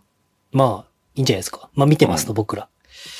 まあ、庭さんは見まして、はい。で、僕は宮本さんと逆ででして、はい。あのー、この間収録配信した後かな、ちょっと何曜日か忘れてたけど、もう結構前に見たんですよ。はい。あの、すぐに見たんですよ。うん。庭さんは。なん我慢できななかったんですね。 我慢できなかったわけじゃないんだけど、なんかたまたまちょっと時間が空いたんで、はい。見たんですけど、えー、っとね、ズボンさんがドラマが苦手な理由がね、わかりました。庭さんは見て。なるほど。うん。二つあります。大きく言うと。はい。えーまずね、一つ目が、あ、別に、あれ、これ俺の感じ方だから、ドラマ好きな人をけなしてるつもりは全然ないからね。うん。ああ、いや、感じ方は人それぞれですからね。うん。あの、なんだろう。今ではさ、はい。青木さやかがなんかさ、こう、男にさ、こう、貢いじゃってみたいな話があったじゃないですか。合コでンでさね。最後そこで終わるじゃないですか。はいはいはい。ああいう余計なことがいらないって思っち ゃう。ああ。どれだけの人たちがこういろんな人に騙されて涙を流してるのか、ズボンさんの気持ちには違う違う違う違う一文も入ってこないですね。そういうことじゃなくて、やっぱさ、やっぱこの1話を見た限りさ、やっぱ一番気になるのはさ、こうはい稲森泉とさ、要潤がどう繋がっているかっていうさ、とこじゃないですはいかは。二、人のやっぱ、やりとりがさ、やっぱ一番メインなわけだと思うんですよ。メインテーマとしては。はいうんはいはい。で、まあ、あまあ、あの、青木さやかのエピソードで、まあ、要潤のなんか男気みたいなのもちょっと見れるじゃないですか、最後の最後で。うん、うん、うん、うん。立ち振る舞いがさ、はいはいはいあ、この人ってこういう場面、こういう一面もあるんだねっていうのを見れるから、はいま。あそういうことを見せるために、まあああいうエピソードを挟んでくるんだと思うんですけれども、ちょっとクラッとくるようなね。そう。でもああいうエピソードは遠回りだから、いらないって思う。曲がり角なんだって、だから。題名からけなすんだって。違う違う違う違う違う。曲がり角ってまた全然意味違うでしょ、うん大回りしてんだって、大回り。だからね、ああいうのがあるとなんかもう見てて、なんかイライラとまではいかないけど、はなんか別にこういうのいらなくないって思っちゃうのが一つ苦手なところ。い。はい。ドラマ。だから 10, はい10話やる。だから要は10話やるための、要はなんつうの、かさ増しみたいな部分じゃん。おーなるほど。話を膨らませて、まあね、その世界観というかその話にさ、厚みを持たせるためには、そういういろんなし、し多分この後11話まで見てったら、はい。そういうサブキャラクターをメインにした話とかも絶対出てくると思うんですよ。はい、はい、はい。うん。だそう、ドラマはそういうのがあるから、映画ならないじゃん、そういうのって。あ、じゃあズボンさんはあれですかうん。昔々あるところに、おじいさんとおばあさんが前した桃太郎がドーン倒しました以上みたいな。違う違う違う違う違う。それじゃ面白くないけどさ。だから、な、なんかその、無駄に長、だからドラマとかも5話とかでいいよねって思う、ああいうのがなければ。ああ、なるほどね。うん。まあでも5話とかのドラマは確かにこうギュッと詰まってる感じがあって、それはそれで面白いですね。そう。まあ、だから別に面白くないとは思わないんだけど、ドラマの構造として、なんかこういうのが苦手だなって思ったっていうのうがそわ、こがな一んつ。かそうんの、秋田と東京の構図に絡ませてドラ マの構図みたいな話違う違をう違う違う。違うそういうわけじゃないの。で、もう一つが、はい。 3話の終わりでさ、はい。まあ今日見たから多分記憶に新しいと思うけどさ、あの、エッセイのさ、はいはいはい。川島直美が先さ、すっぱ抜くみたいなさ、エッセイに勝手にさ、記事書いちゃってさ、生ね。はいはいはい。これあなたのことじゃないって言ってさ、終わるじゃないですか。うんええー、みたいな。騒いでるよ、みたいな感じ。終わるじゃないですか。はい。めっちゃ気になるじゃないですか、続きが。いや、次回は気になるじゃないですか。気になるじゃないですか。うん。で、まあ僕はこれねね、Amazon プライムで見てるからすぐ見ることはできますけども、はいはいはい。まあ、リアルタイムで見てたら1週間待たされるわけですよ。そうです。一週間待って、念願のこの何曜日のジャンジかわかんないですけど、はい。にこうテレビの前でワクワクしながら見るんですよ。その1週間が長 い。だから、連ドラを、えー、テレビじゃ見ない。なるほど。はい。だから僕、今、いだから今気持ち言っていいは ?4 話早く見たいもん。い。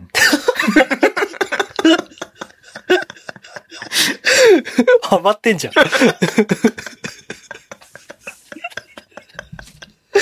散々文句た軽っ、散々文句、散々文句垂れてるけど、4話早く見たいもん。一番めんどくさいパターン。 そうなんですよ。なるほど。だから早く4話見せてもらってもいいですかなズボンさん、渡る世間は鬼ばかりとか絶対ダメじゃないですか、じゃあ。なんでなんでなんで。いや、毎回毎回誰かが問題を起こして、次週ってなるんですよ。あだからその問題を起こすたんびになんかあの、英吉は頭を悩ますのであった、ー。うん。次週の渡る世間はってなるんですよ。はいはい。見たことないから、それがあれかわかんないけど。うん。こう、水戸黄門とかって、必ず解決して終わるじゃないですそかう。そうそうそうそで、う。それっそれて、その、ストーリーの本質っていうか、それそれ。あの、アンパンマンもそうじゃないですか。それそ必れ。ず悪い奴を倒して、うん。でも、それを覆したのって僕、名探偵コナンだと思うんですよ。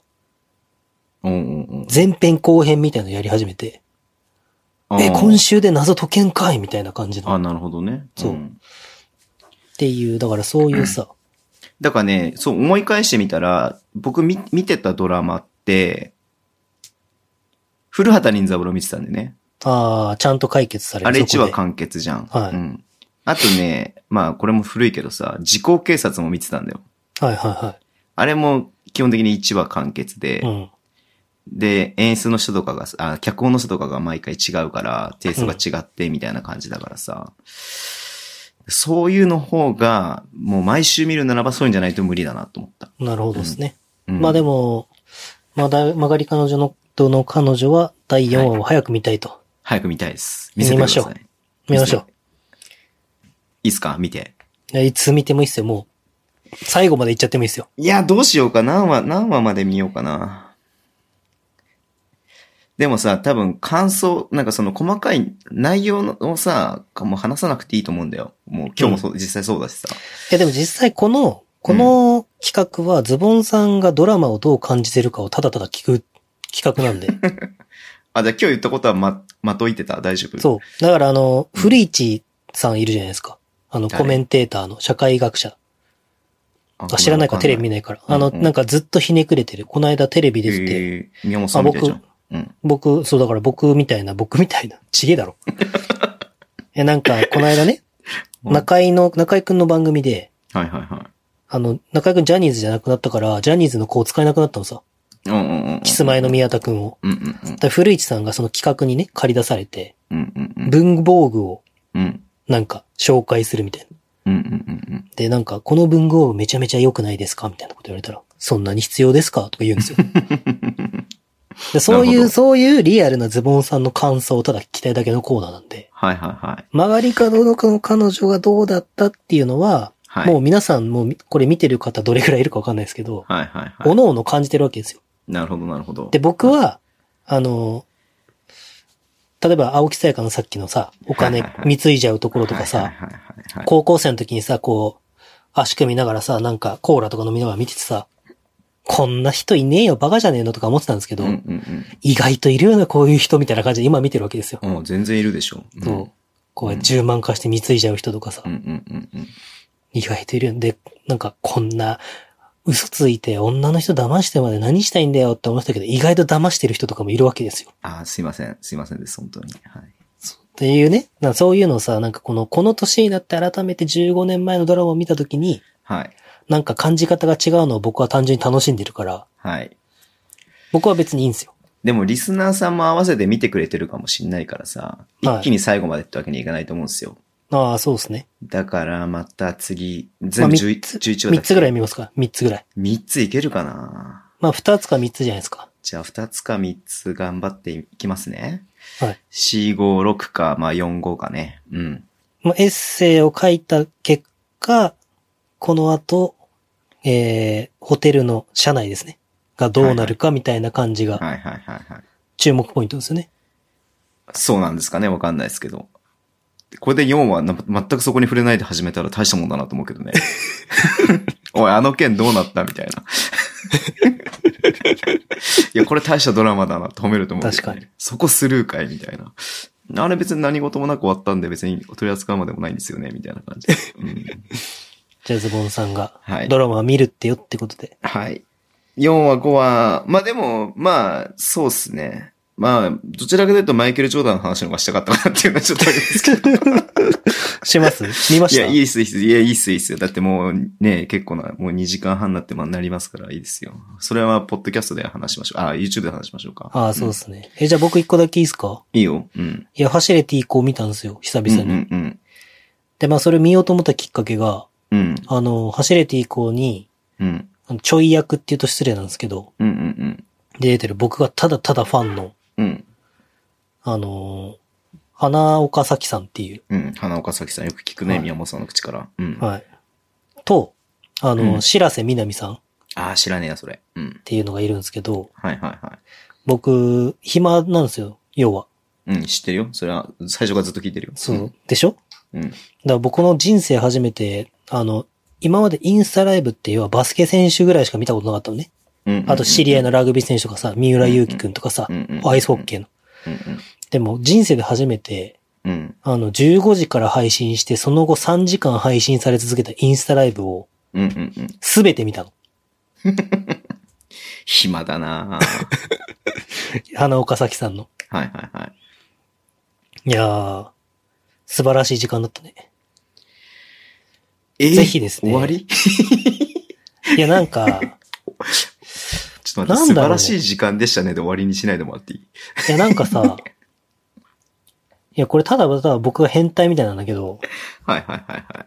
うん。あの、仕事がないんですよ、多分。はいはい。まあ当たり前ですけど、あの、それこそ、志尊淳くんとかも最近毎日インスタライブやってて、へえ、そうなんだ。まあ志尊淳くんやるともう満単位で人入ってくるんですよ。りゃ3そうだよ万とか2万そとりゃか。そうだよ。だって子孫だもん。うん。うんくるんですけど、まあ、花岡咲さんとかってそんなに、そのいっぱいいないんですね。はいはいはいはでもなんか、だからこその、こう、一人一人に手厚い感じというか。い。おーで、別に僕はコメントしないんですけど、はいはいはい。で、ある時、ずーっともう、まあ、僕もパソコンとかずーっといじったりとか、うんテレビ。見ながらとかっていうので、他の仕事しながらとかでだ映してんだけど、うん。あの、気づいたら誰もコメントくれなくて寂しいですって言ってた時にパッて見たら僕しかいなかった時があったの。マジでそう。でもなんかその時はインスタライブを始めたばっかりで、うん。人生で初めてインスタライブをやるみたいな。へえ。で、もう要は告知を知ら、告知とかも必要ないかと思ったとか、なんかそういうもうなレるベほル。どね。うんうんうんなんか僕そういうのが好きなんだなっていうのが、うん。うんうん。この自粛期間にすごい気 づいた。根本的にこれから成長していく可能性のある人が好きなんだっていう。まあ、単純に好みとか可愛いとかもあるんだけど、はいいはいはいはい。 23歳違のう時ねでしょ。絶対違うでしょ。や、ちょ、本当に、それは。単純に好みなんでしょ。いや、好みなのはかなかなりあるよ。いや、でも、そのインスタライブを見たときに、僕気づいたんだけど、はい。もうさ、あの、長谷信のインスタライブとかさ、僕好きで面白くて結構見るんだけど、はいはいはい。あの、B リーガーのさ、選手たちがさ、ああだこうだ言ってるインスタライブの何が楽しいのか正直わからなかったのね。おおお。でも、推しを愛でるというのはこういうことなのかっていう。めでるね。あ、めでるか。めでるね。うん。こういうことなのかと。うんうんいや、なんか、その、インスタライブ中にロールプレイングゲームかのように花岡咲さんが成長していくのさ。いやいやいやいや。それアイドル好きの人がみんな言うじゃないですか。彼女たちの成長を見守ってるので、決していやらしい目で見てませんってみんな言ういじゃや、ないでですか。も、あの、あそこにコメントが出てくるのはちょっとゾッとするけどね。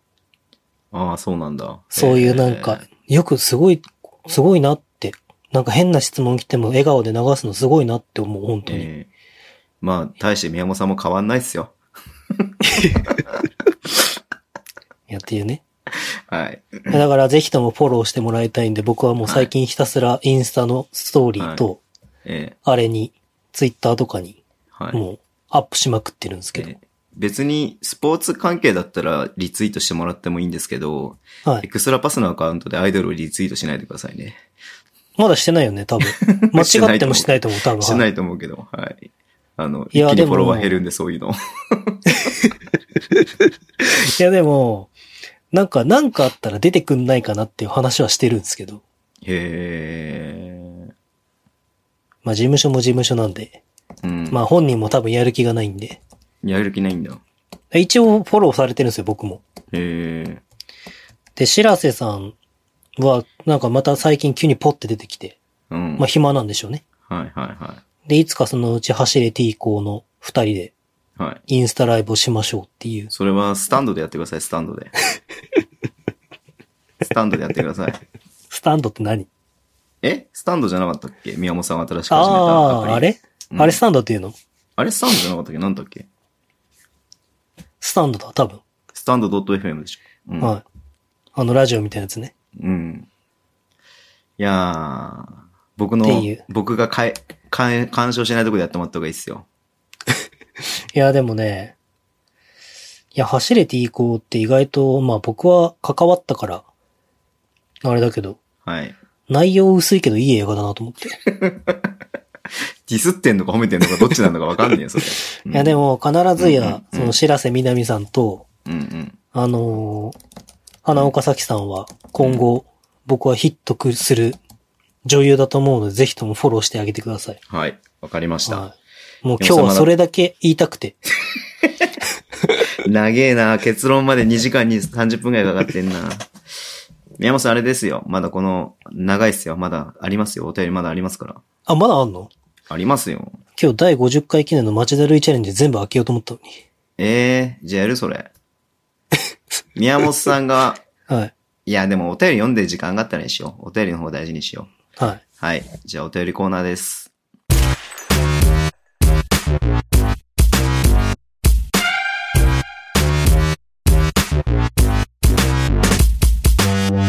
えお便りコーナーですけれど も。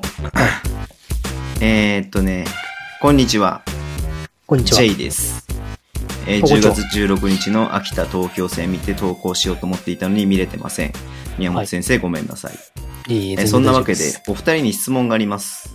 えー進学上京予定がコロナのせいでまだ北海道にいる娘からの質問です。 す。 リアルな質問だな。ゴキブリってホイホイしなきゃいなくなる、んゴキブリってホイホイしなきゃならないくらいいるんでしょうかベッドに上がってきたりするんでしょうか飛ぶんでしょうかホイホイにかかっても生き続けるんでしょうか 見たことない生物に娘が恐れおののいています。娘ちなみにすげえわかる。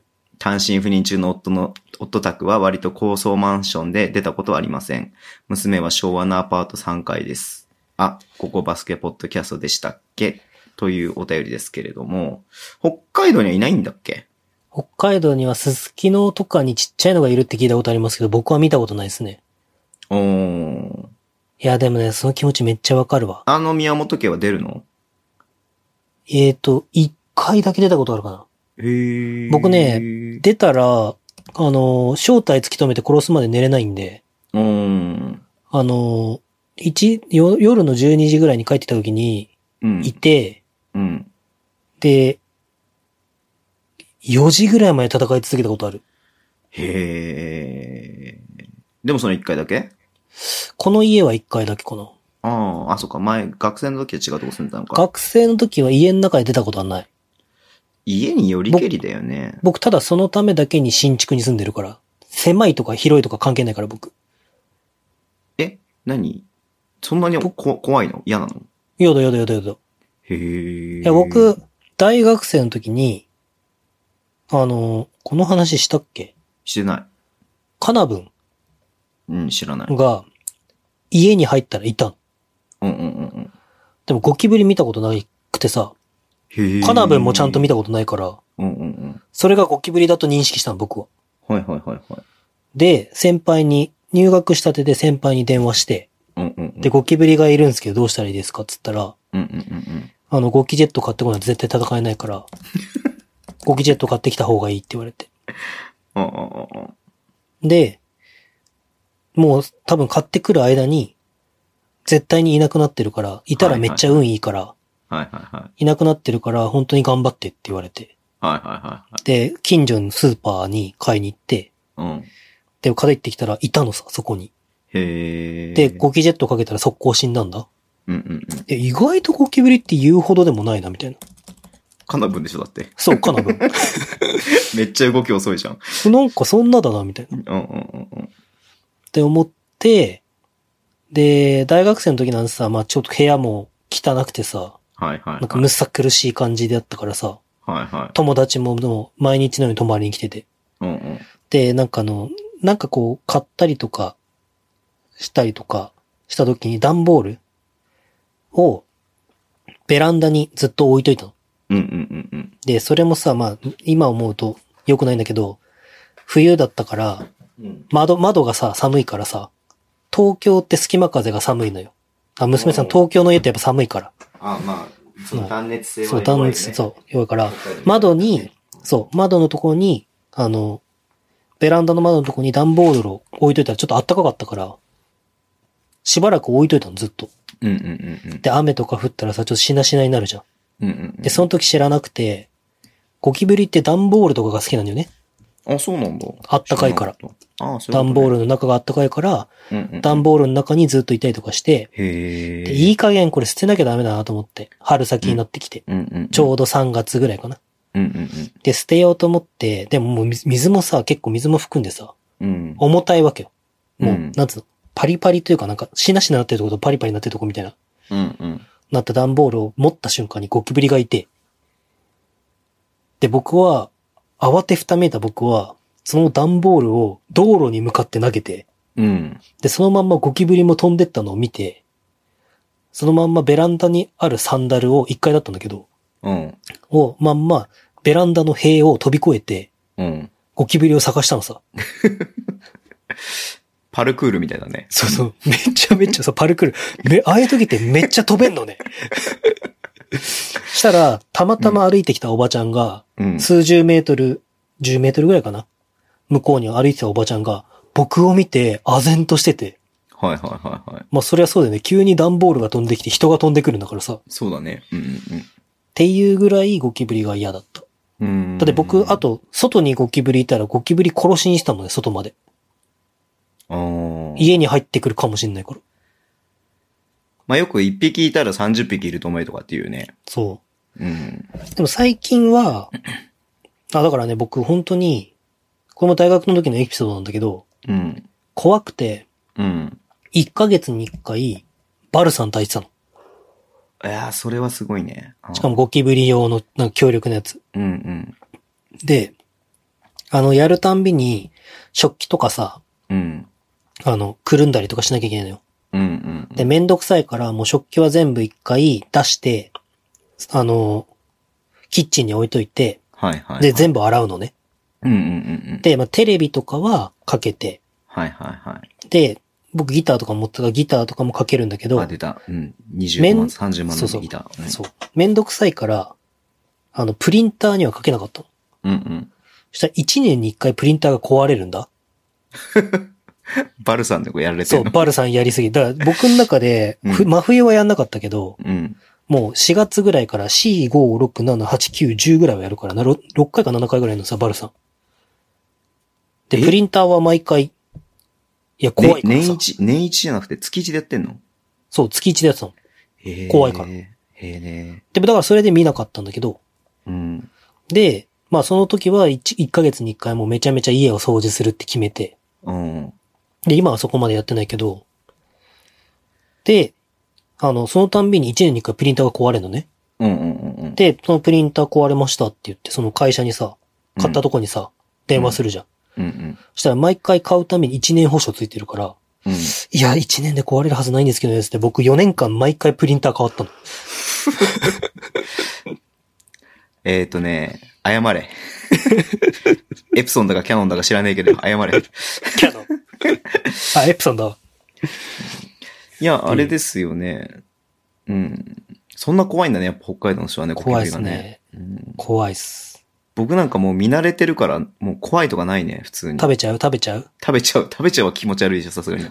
聞く小学嫌でしょ。うん。あの、でも最近僕すごいなって思ったのは、うん。この1、2年は、あの、ゴキブリがいなくなるスプレーってやつをあ定期的にやってると、あ。あ、そういうのがあんだ。なんか本当に見ない。そうじゃない今、やっぱ今、薬剤すごく進化してるからね。うんで、、僕基本的に、そういう系、ものって、うん。あの、会社の予算で下ろすんだよね、僕。経費で。え、それ完全にダメじゃん。会社 で、違う、会社でゴキブリ出んのさ。はいはいはい。ただ会社でまずゴキブリ対策で何がいいかを会社で買った、その、これがいいかもしれないってやつを会社で買っそういうて、ことね。そういうこと、ね。会社で使って、うん。で、会社の人たちの高評価を得たら自分ちでやる。実験してるんだ。そう。いや、場所にもよると思うけどさ、昭和のアパートの3階だって、3で階もって出ない3のかな回だったら大丈夫じゃないですか、周りかし。うん。いや、俺もほら3階に住んだことないからわかんないけどさ。確かにうちもそうだけど、1階よりも2階の方が出ないよね。間違いなうく。ん。うんうちは年に、夏、まあ夏場しかもちろん出ないけど、年に1、2回は見るかな、やっぱり。でも家の最中近で減ですっかてきた。うん、減ってきた最近。ゴキブリも住みにくい世の中になってんだと思うよ。うん。いや昔の方が、昔うう家の裏に林があったからさ、林畑があったから、それをね、全部切ってからだいぶ少なくなったよね。いや、でも、も、僕東京来て一番思ったのは、うん。東京の方が変な虫がいっぱいいる。ああ。で、ゴキブリ、うん、変な虫はよくわかんねえな。 いや、だからなんか、北海道の方が自然豊かで、うんうん虫がいそうな気がするじゃないですか。うんうんうん。なんかすごいなんか、なんていうのなんか、足、いろいろ生えた、カミキリムシとかさ、もう普通に街な、街中っていうか、普通にいるし、うちの周りとか。うん。まあ虫じゃないけど、なんだったらタヌキもいるし、タヌキね。タヌキいるよね、普通にね。だからそれが、がね、ビビり、コウモリ飛んでるとかさ、僕コウモリ見たことなかったし、札幌で。コウモリなんて毎、毎、毎日飛んでるよ。んうちの方いや、ビビったマジで。夕方になると毎日コウモリ飛んでたよ。うん。普通だよ、それ。いや、なんか札幌の方がやっぱり空気が綺麗なのか、変なものがいなあい。ー。ええええゴキブリホイホイさ、うちのゴキブリはでかくてさ、はゴキブリホイホイの入り口、一回ゴキブリホイホイ買ってきたんだけど、い。はい。明らかに、うちのゴキブリ、このゴキブリホイホイに入らないって大きさだったよ ね。多分う、ちのゴキブリ買ってるみたいになってる。だから、その、なんつうの、想定してるゴキブリよりも全然でかいよ、うちのゴキブリ。ああいいもん食ってんのね、ゴキブリも。でも来たらさ、もう、あの、スリッパでパーンだよね。来たら何パンのくずで曲げてんのちちちちちち、育ててないから。な、妖刀みたいな感じになってる。北海道で、みたいな。違いますから。うん。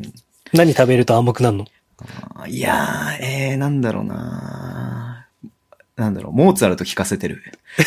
やさ、優しくなるのちょっと。肉質が優そうしそくう、な優る。しくなる、優しくなる。まろやかになるからね。うん、食わねえから、ゴキブリ。うん、食うわけねえだろうが。いやベッドに上がってきたりするんでしょうかまあ、ないでしょうね、それは、まず。うん、ーえ、でも天井から落ちてくることとかあるじゃないですか。ああ、いや、あそっか。俺寝てる、あの、基本的に出るのって、水回りだからさ。あで、ワンルームとかだったら水回りとさ、近、ああその、うね同じ部屋だから、その可能性ああ、るか。確かに。で俺別にわ水回りに寝てるわけじゃないから。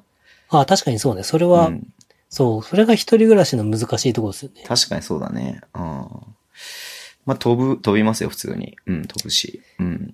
いや、でも、その、ゴキブリホイホイは、うん。セットするのはいいんだけど、うん。あの、いつか引っ越すんですよ、絶対。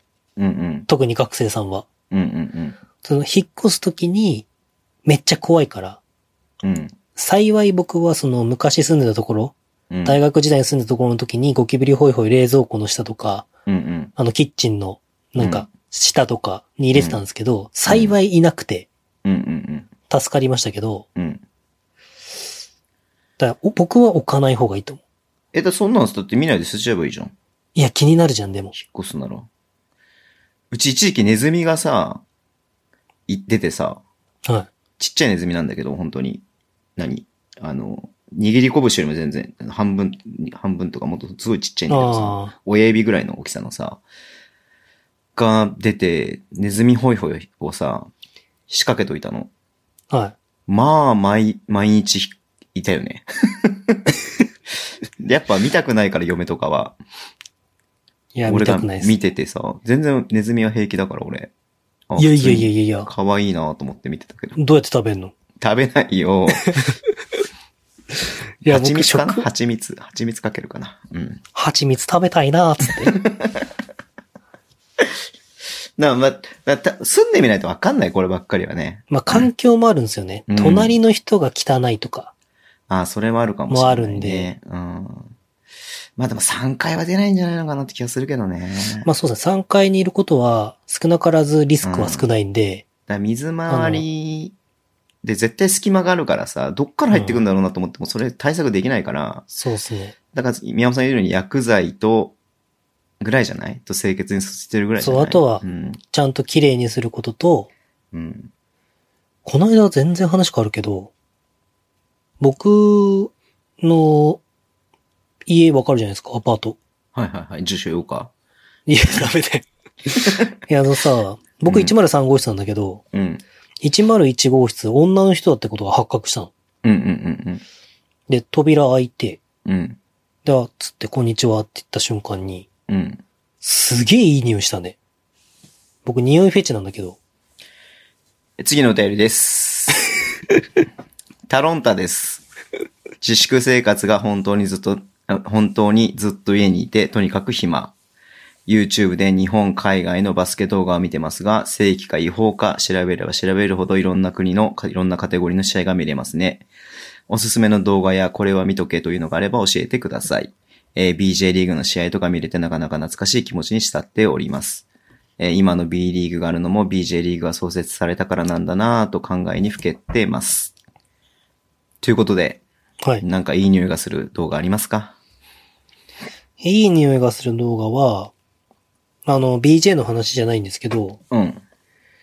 この間たまたまズボンさんと、それこそ、なぎささんに送ったんですけど、うんうん。あの、大学先発対ビクトリア大学、カナダの、それこそタロンタさんのいるカナダうんうんのうんうんうんの試合があって、うん。うんうん。えっ、と、拓殖大学の池内先生がヘッドコーチで、うんうんうん。アシスタントコーチが筑波の吉田先生。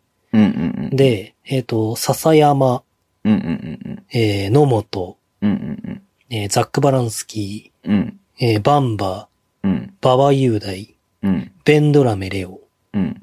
とかも、今の B リーグのまあ一線でやってる選手だそう、ね C5、6歳ぐらいの選手たちが、うんえっ、と、先発組んでやってるうんうんうん。試。合があるんですけど、うん。あの試合を見たときに、うん。日本バスケットめっちゃ進化したなって思った。ああ、確かにね。うん。いやもうピックアンドロールもクソもな いですよ。マジで。それこそさ、構図の話になってくんじゃないのうん。はい。で、ビクトリア大学は、そんな多分強く、強いのかなカナダと強いのかわかんないけど、い。うん。あの、普通にピックアンドロール使って、ホーンセットからピックとか使ってんだけど、おー、なるほどね。うんあの、大学のトップレベルの選手たちであんなにピックアンドロールを使わないのに、へー今ピックアンドロールを使えっつってトレンドはピックアンドロールだとか言われてるのめっちゃ大変だろうなと思って。なるほどね。ううんん。一から学ぶみたいな部分もあるんだろうね。うう。んん。なるほど。ちょなっんとかそれがでも、うんそ、の、B リーグ好きな人からすると、うん。今 B リーグでさっき言ったズボンさんが言った通り、一戦で活躍してる選手たちがみんな大学生で、多分みんな全員わかるから、橋本とかブレックスの。うんうんうん。多分全員知ってる選手だから面白いと思なるほどね。うんまあある意味、オールスターみたいな感じだね。う。は。うん。じゃあそれを見てください、タロンタさん。タロンタさん仕事見つかったのかないえ、休業だからまだレストラン休みなんじゃないですかあ、そっか。休みなだけで仕事はそのその仕事なのか。うん、じゃないですか。いやー、トロントね、行ってみたいなぜひ、じゃあ、花岡咲さんのインスタの LINE、あの、インスタライブでも見てください。違いますよ。だからバスケの、バスケのおすすめありますかって聞いてるんですよ。そのかぐわしい、かぐわしいさ、動画見たいわけじゃないですよ。タロントさん、真面目だから。うんトロントね。あ、なんか今すごい言おうと思ったことあったけど忘れちゃったな。まあいいや。うん。はい。自粛生活ですね。僕も自粛生活ですよ、本当に。カナダ外は食してないでしょ宮本さん。全くしてないですね。外食したくない外食したいとあんま思わないですけえど、びっマくジでりドンキーは行きたいですね。そうそうそう。だからさ、もう本当に家でしか飯食ってないからさ、うん。外食したいって、ラーメン食べたいなと思うんだけど、ラーメンテイクアウトできないじゃん。だ家で作ればいいじゃないですか。から家で作るラーメンと店で食うラーメンは違うじゃないですか。打てばいいじゃないですか。一からうん。せっかくだし。なんでなんでそんなことしなきゃいけないのもう、根底を覆してるわ、人の発言の。 せっかくの自粛生活で店で食うラーメンを食うために打ってみるというチャレンジをしたらどうですかっていうのしないよ。店で食いたいんだよ。人が作ったもん食いたいんだよ。自分が何の労力もかけずに金だけ払って食いたいんだよ。僕、最近自炊リーグちょっと前から流行ってるじゃないですか。はいはいはで、あの、アースフレンズ東京 Z のい。うん。ヤマモンの幼道の村越選手のうんうんうん。やつをずっとオマージュして、今日はキムチチャーハン食って、池だれを使ったキムチチャーハン。はいはいはい。でね、こないだ、あの、池だれを使った豚丼うんうんうんうん。を村子がアップしてて、うん。それ作ったらさ、うん。恐ろしくうまかったね。ああ、お腹すく話をまたしてるのね、あなたは。いや、めっちゃうまかった。で、まあ、それを、その花岡咲さんがお料理作りながらインスタライブやりますって言って、うん。お料理作ってるのを、あの、ライブは見ないで、イヤホンで、お料理してるなんか会話をずっと一人で聞きながら一人で料理してて。なんかそれが変な感じだけど面白かった。みおさんの料理は食べたくないな。うん。なんでですかえいや、なんとなく。いや、めっちゃ美味しいですよ。まあ、池だれはマジでおすすめですね。その池上のなんか万能だれなんですけど。で聞いて、聞いたことある、聞いたことある。うん、いやー、なんだろうな。だからさ、俺もさ、土日、土日、結局さ、平日もさ、ずっと嫁が子供を見てるからさ、幼稚園も学校もないから、なるほど。だから、ちょっと土日ぐらいは料理作ろうかなと思ってさ、料理してるんですよ、最近。はい。でもなんか、こう、自炊リーグとかって言ってなんかこうアップするのが恥ずかしいからさ。いや、僕マジでびっくりドンキー作りたいんですよ。もう作ればいいじゃん。いや、どうやったらあんな柔らかくなるのかなと思って。だから俺だよ。バイトだよ、バイト。バイトして盗んでこいって。今。うん。うん、この間さ、フジテレビでびっくりドンキー特集されててさ、へえ。あの、お皿が売ってるんですよ。え、あのあれそう。木のやつそう。でさ、あのー、びっくりドンキーって、あの、店舗が全部外観が違うの。同じ外観が一つもないの。全部じゃ同あじテやーん。マは、テーマがあって、うん。外観が全部違うのさ。全部同じやん。 330店舗。全部ち同じやん。聞き人の 話。え、違うのなんか似てるように見えるけど。いや、似てるんだけど、うん。そうなんかまあ、例えばジャングルとかそういうテーマはあるんだけど、うん。なんか全部違うの。本当になんか、木がさ、木がザクザク刺さっててあさあ、そうそうそうそうそう。なんか、こう、だから汚ねえもんがさ、なんかこう、千葉の方に行ったなんらか、ぶつなみたい飛行機刺さってるとかそういうとこもあるんなでうん。おすよ。るおるおるおる。うん。で、なんか、それはなんか居抜きで買ってるから、うん。その元々の状態を活かして作るみたいな。じゃ、もともと飛行機は突っ込んでたの多分そういうなんか店だったんじゃないきっと。ええお。もちゃ屋さんとか。事故じゃん、事故。いや、真面目に考えてもらっていい かな。もう40歳だよ、ズボンさん。年とか関係ないんだ よ、本当に。いや、で、うん。その、お皿売ってんだけど、はいはいはいはその、ビあの、びっくりドンキーは、い。うん。店舗がすべて外観が違う、ドンって出たシーンがあったのね。うんうんうん。そのシーンが僕とズボンさんと狙いくんが行ったびっくりドンキーだった。ええー。え、住所言っていい宮本さんちの。 だ、言うなっ つうのいや、最寄りを説明するために。いいんだよ、どこでも別にそんな。 103号室までは割れたからな。はい。ひたすら103号室探してください。なるほどね。わかりました。これ50回やってね、うん。気づいたことがあるんですけどね。気づいたっていうかね。うん、いいね、そういう話。リスナーさんはね、気づいてるんだけどね。いいね、そういう話。うん。 50回前のね、ポッドキャストはね、うん。こう、ズボンさんがね、こう、コントロールしながら、うん。僕が言ったことに対してこう、突っ込んでくれてたんですけど、はい。 50回もやるとね、このおじさんね、突っ込んで欲しくてね、もうボケまくって てね、立場逆転してんだよね。違いますよ。宮本さんが真面目だから僕は少しでもね、こう、話にね、花が咲くようにしてるわけですよ。いやいやい僕もや。僕なりに考えてるんですよ、一応。うん。真面目って言った前の話が花岡咲さんが可愛いって話ってどういう真面目さ真面目ですよ、花岡咲さんに対して。いや、一確途かでに。すから。一途ですから。はい。ただのファンっていうね。じゃあそんなところで、宮本さん、僕もう今はい日2時間、3時間になるんで、はい。町田るいチャレンジは1年でやりましょうよ、1年で。そんな引っ張る。えまあじゃあ51回目から町田ルイチャレンジさ復活させますかえ。。いいよ、それでも。来週からでもいいよ。はい。あと3回分あるんで。 OK、楽しみにしてくよ。うん。じゃあ、いいんじゃないそれで1周年でちょうど町田るいのさ、町田咲って言いそうになって今。 町田るいのさ、なんかいいカードが出ればいいんじゃないの最後の最後で、1周年の時に、次回から初め確て、53回目で。ああ、そうですね。確かに。はい。じゃあ、どうしますかどういうふういにや、終わり長ますか々と、長々とありがとうございました。はい。まず、50回ね、お祝いのメッセージ、本当にありがとうございました。本当に僕がおあり願がいとうございまししたたから送っていただいて、露骨にお願いしたんで、はい。えっ、と、ちゃんと1時間15分から皆さんは聞いてください、じゃあ。いやー、いいと思うけどね、全部聞いて。うん。まあでもね、なんか、自粛生活、まあ僕めっちゃ自粛してますけど、はい。なんか足しになればはい。いいですね、生活の。暇つぶしのね。うん。はい。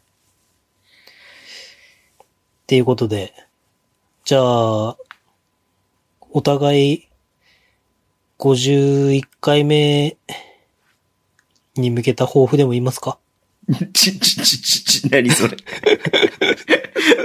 急にぶっこんできたな、変だな。じゃあ、あお互い、50回はい。やってきた中で、はい。こう、ポって今思い出した、えっ、と、エピソードええそんなんないよ。あ、じゃあ、50回やった中で一番印象深いゲスト。ゲストで、はい。See you が別冊含め、はいはいはいはい。 See you guys 含め、あ、See you guys で終わりましょう。ちょっと待って、考えるね。簡単に理由も添えて。えー、ゲスト僕はもう決まりましマジでた。はい。ゲスト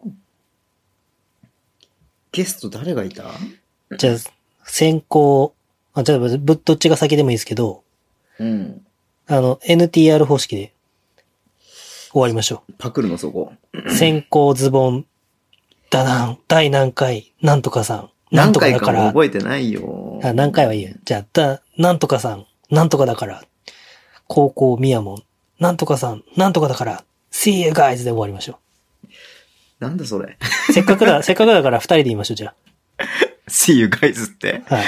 言いたくないなうーん。そして別に全然面白いのが思い浮かばないんだよな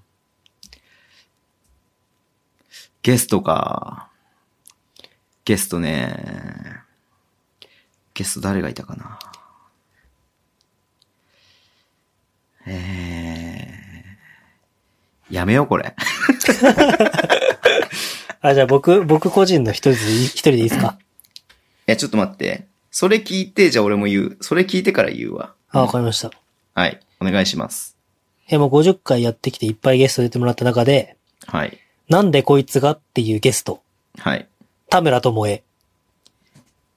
なんでこいつがっていうゲスト、エリゴ声優が。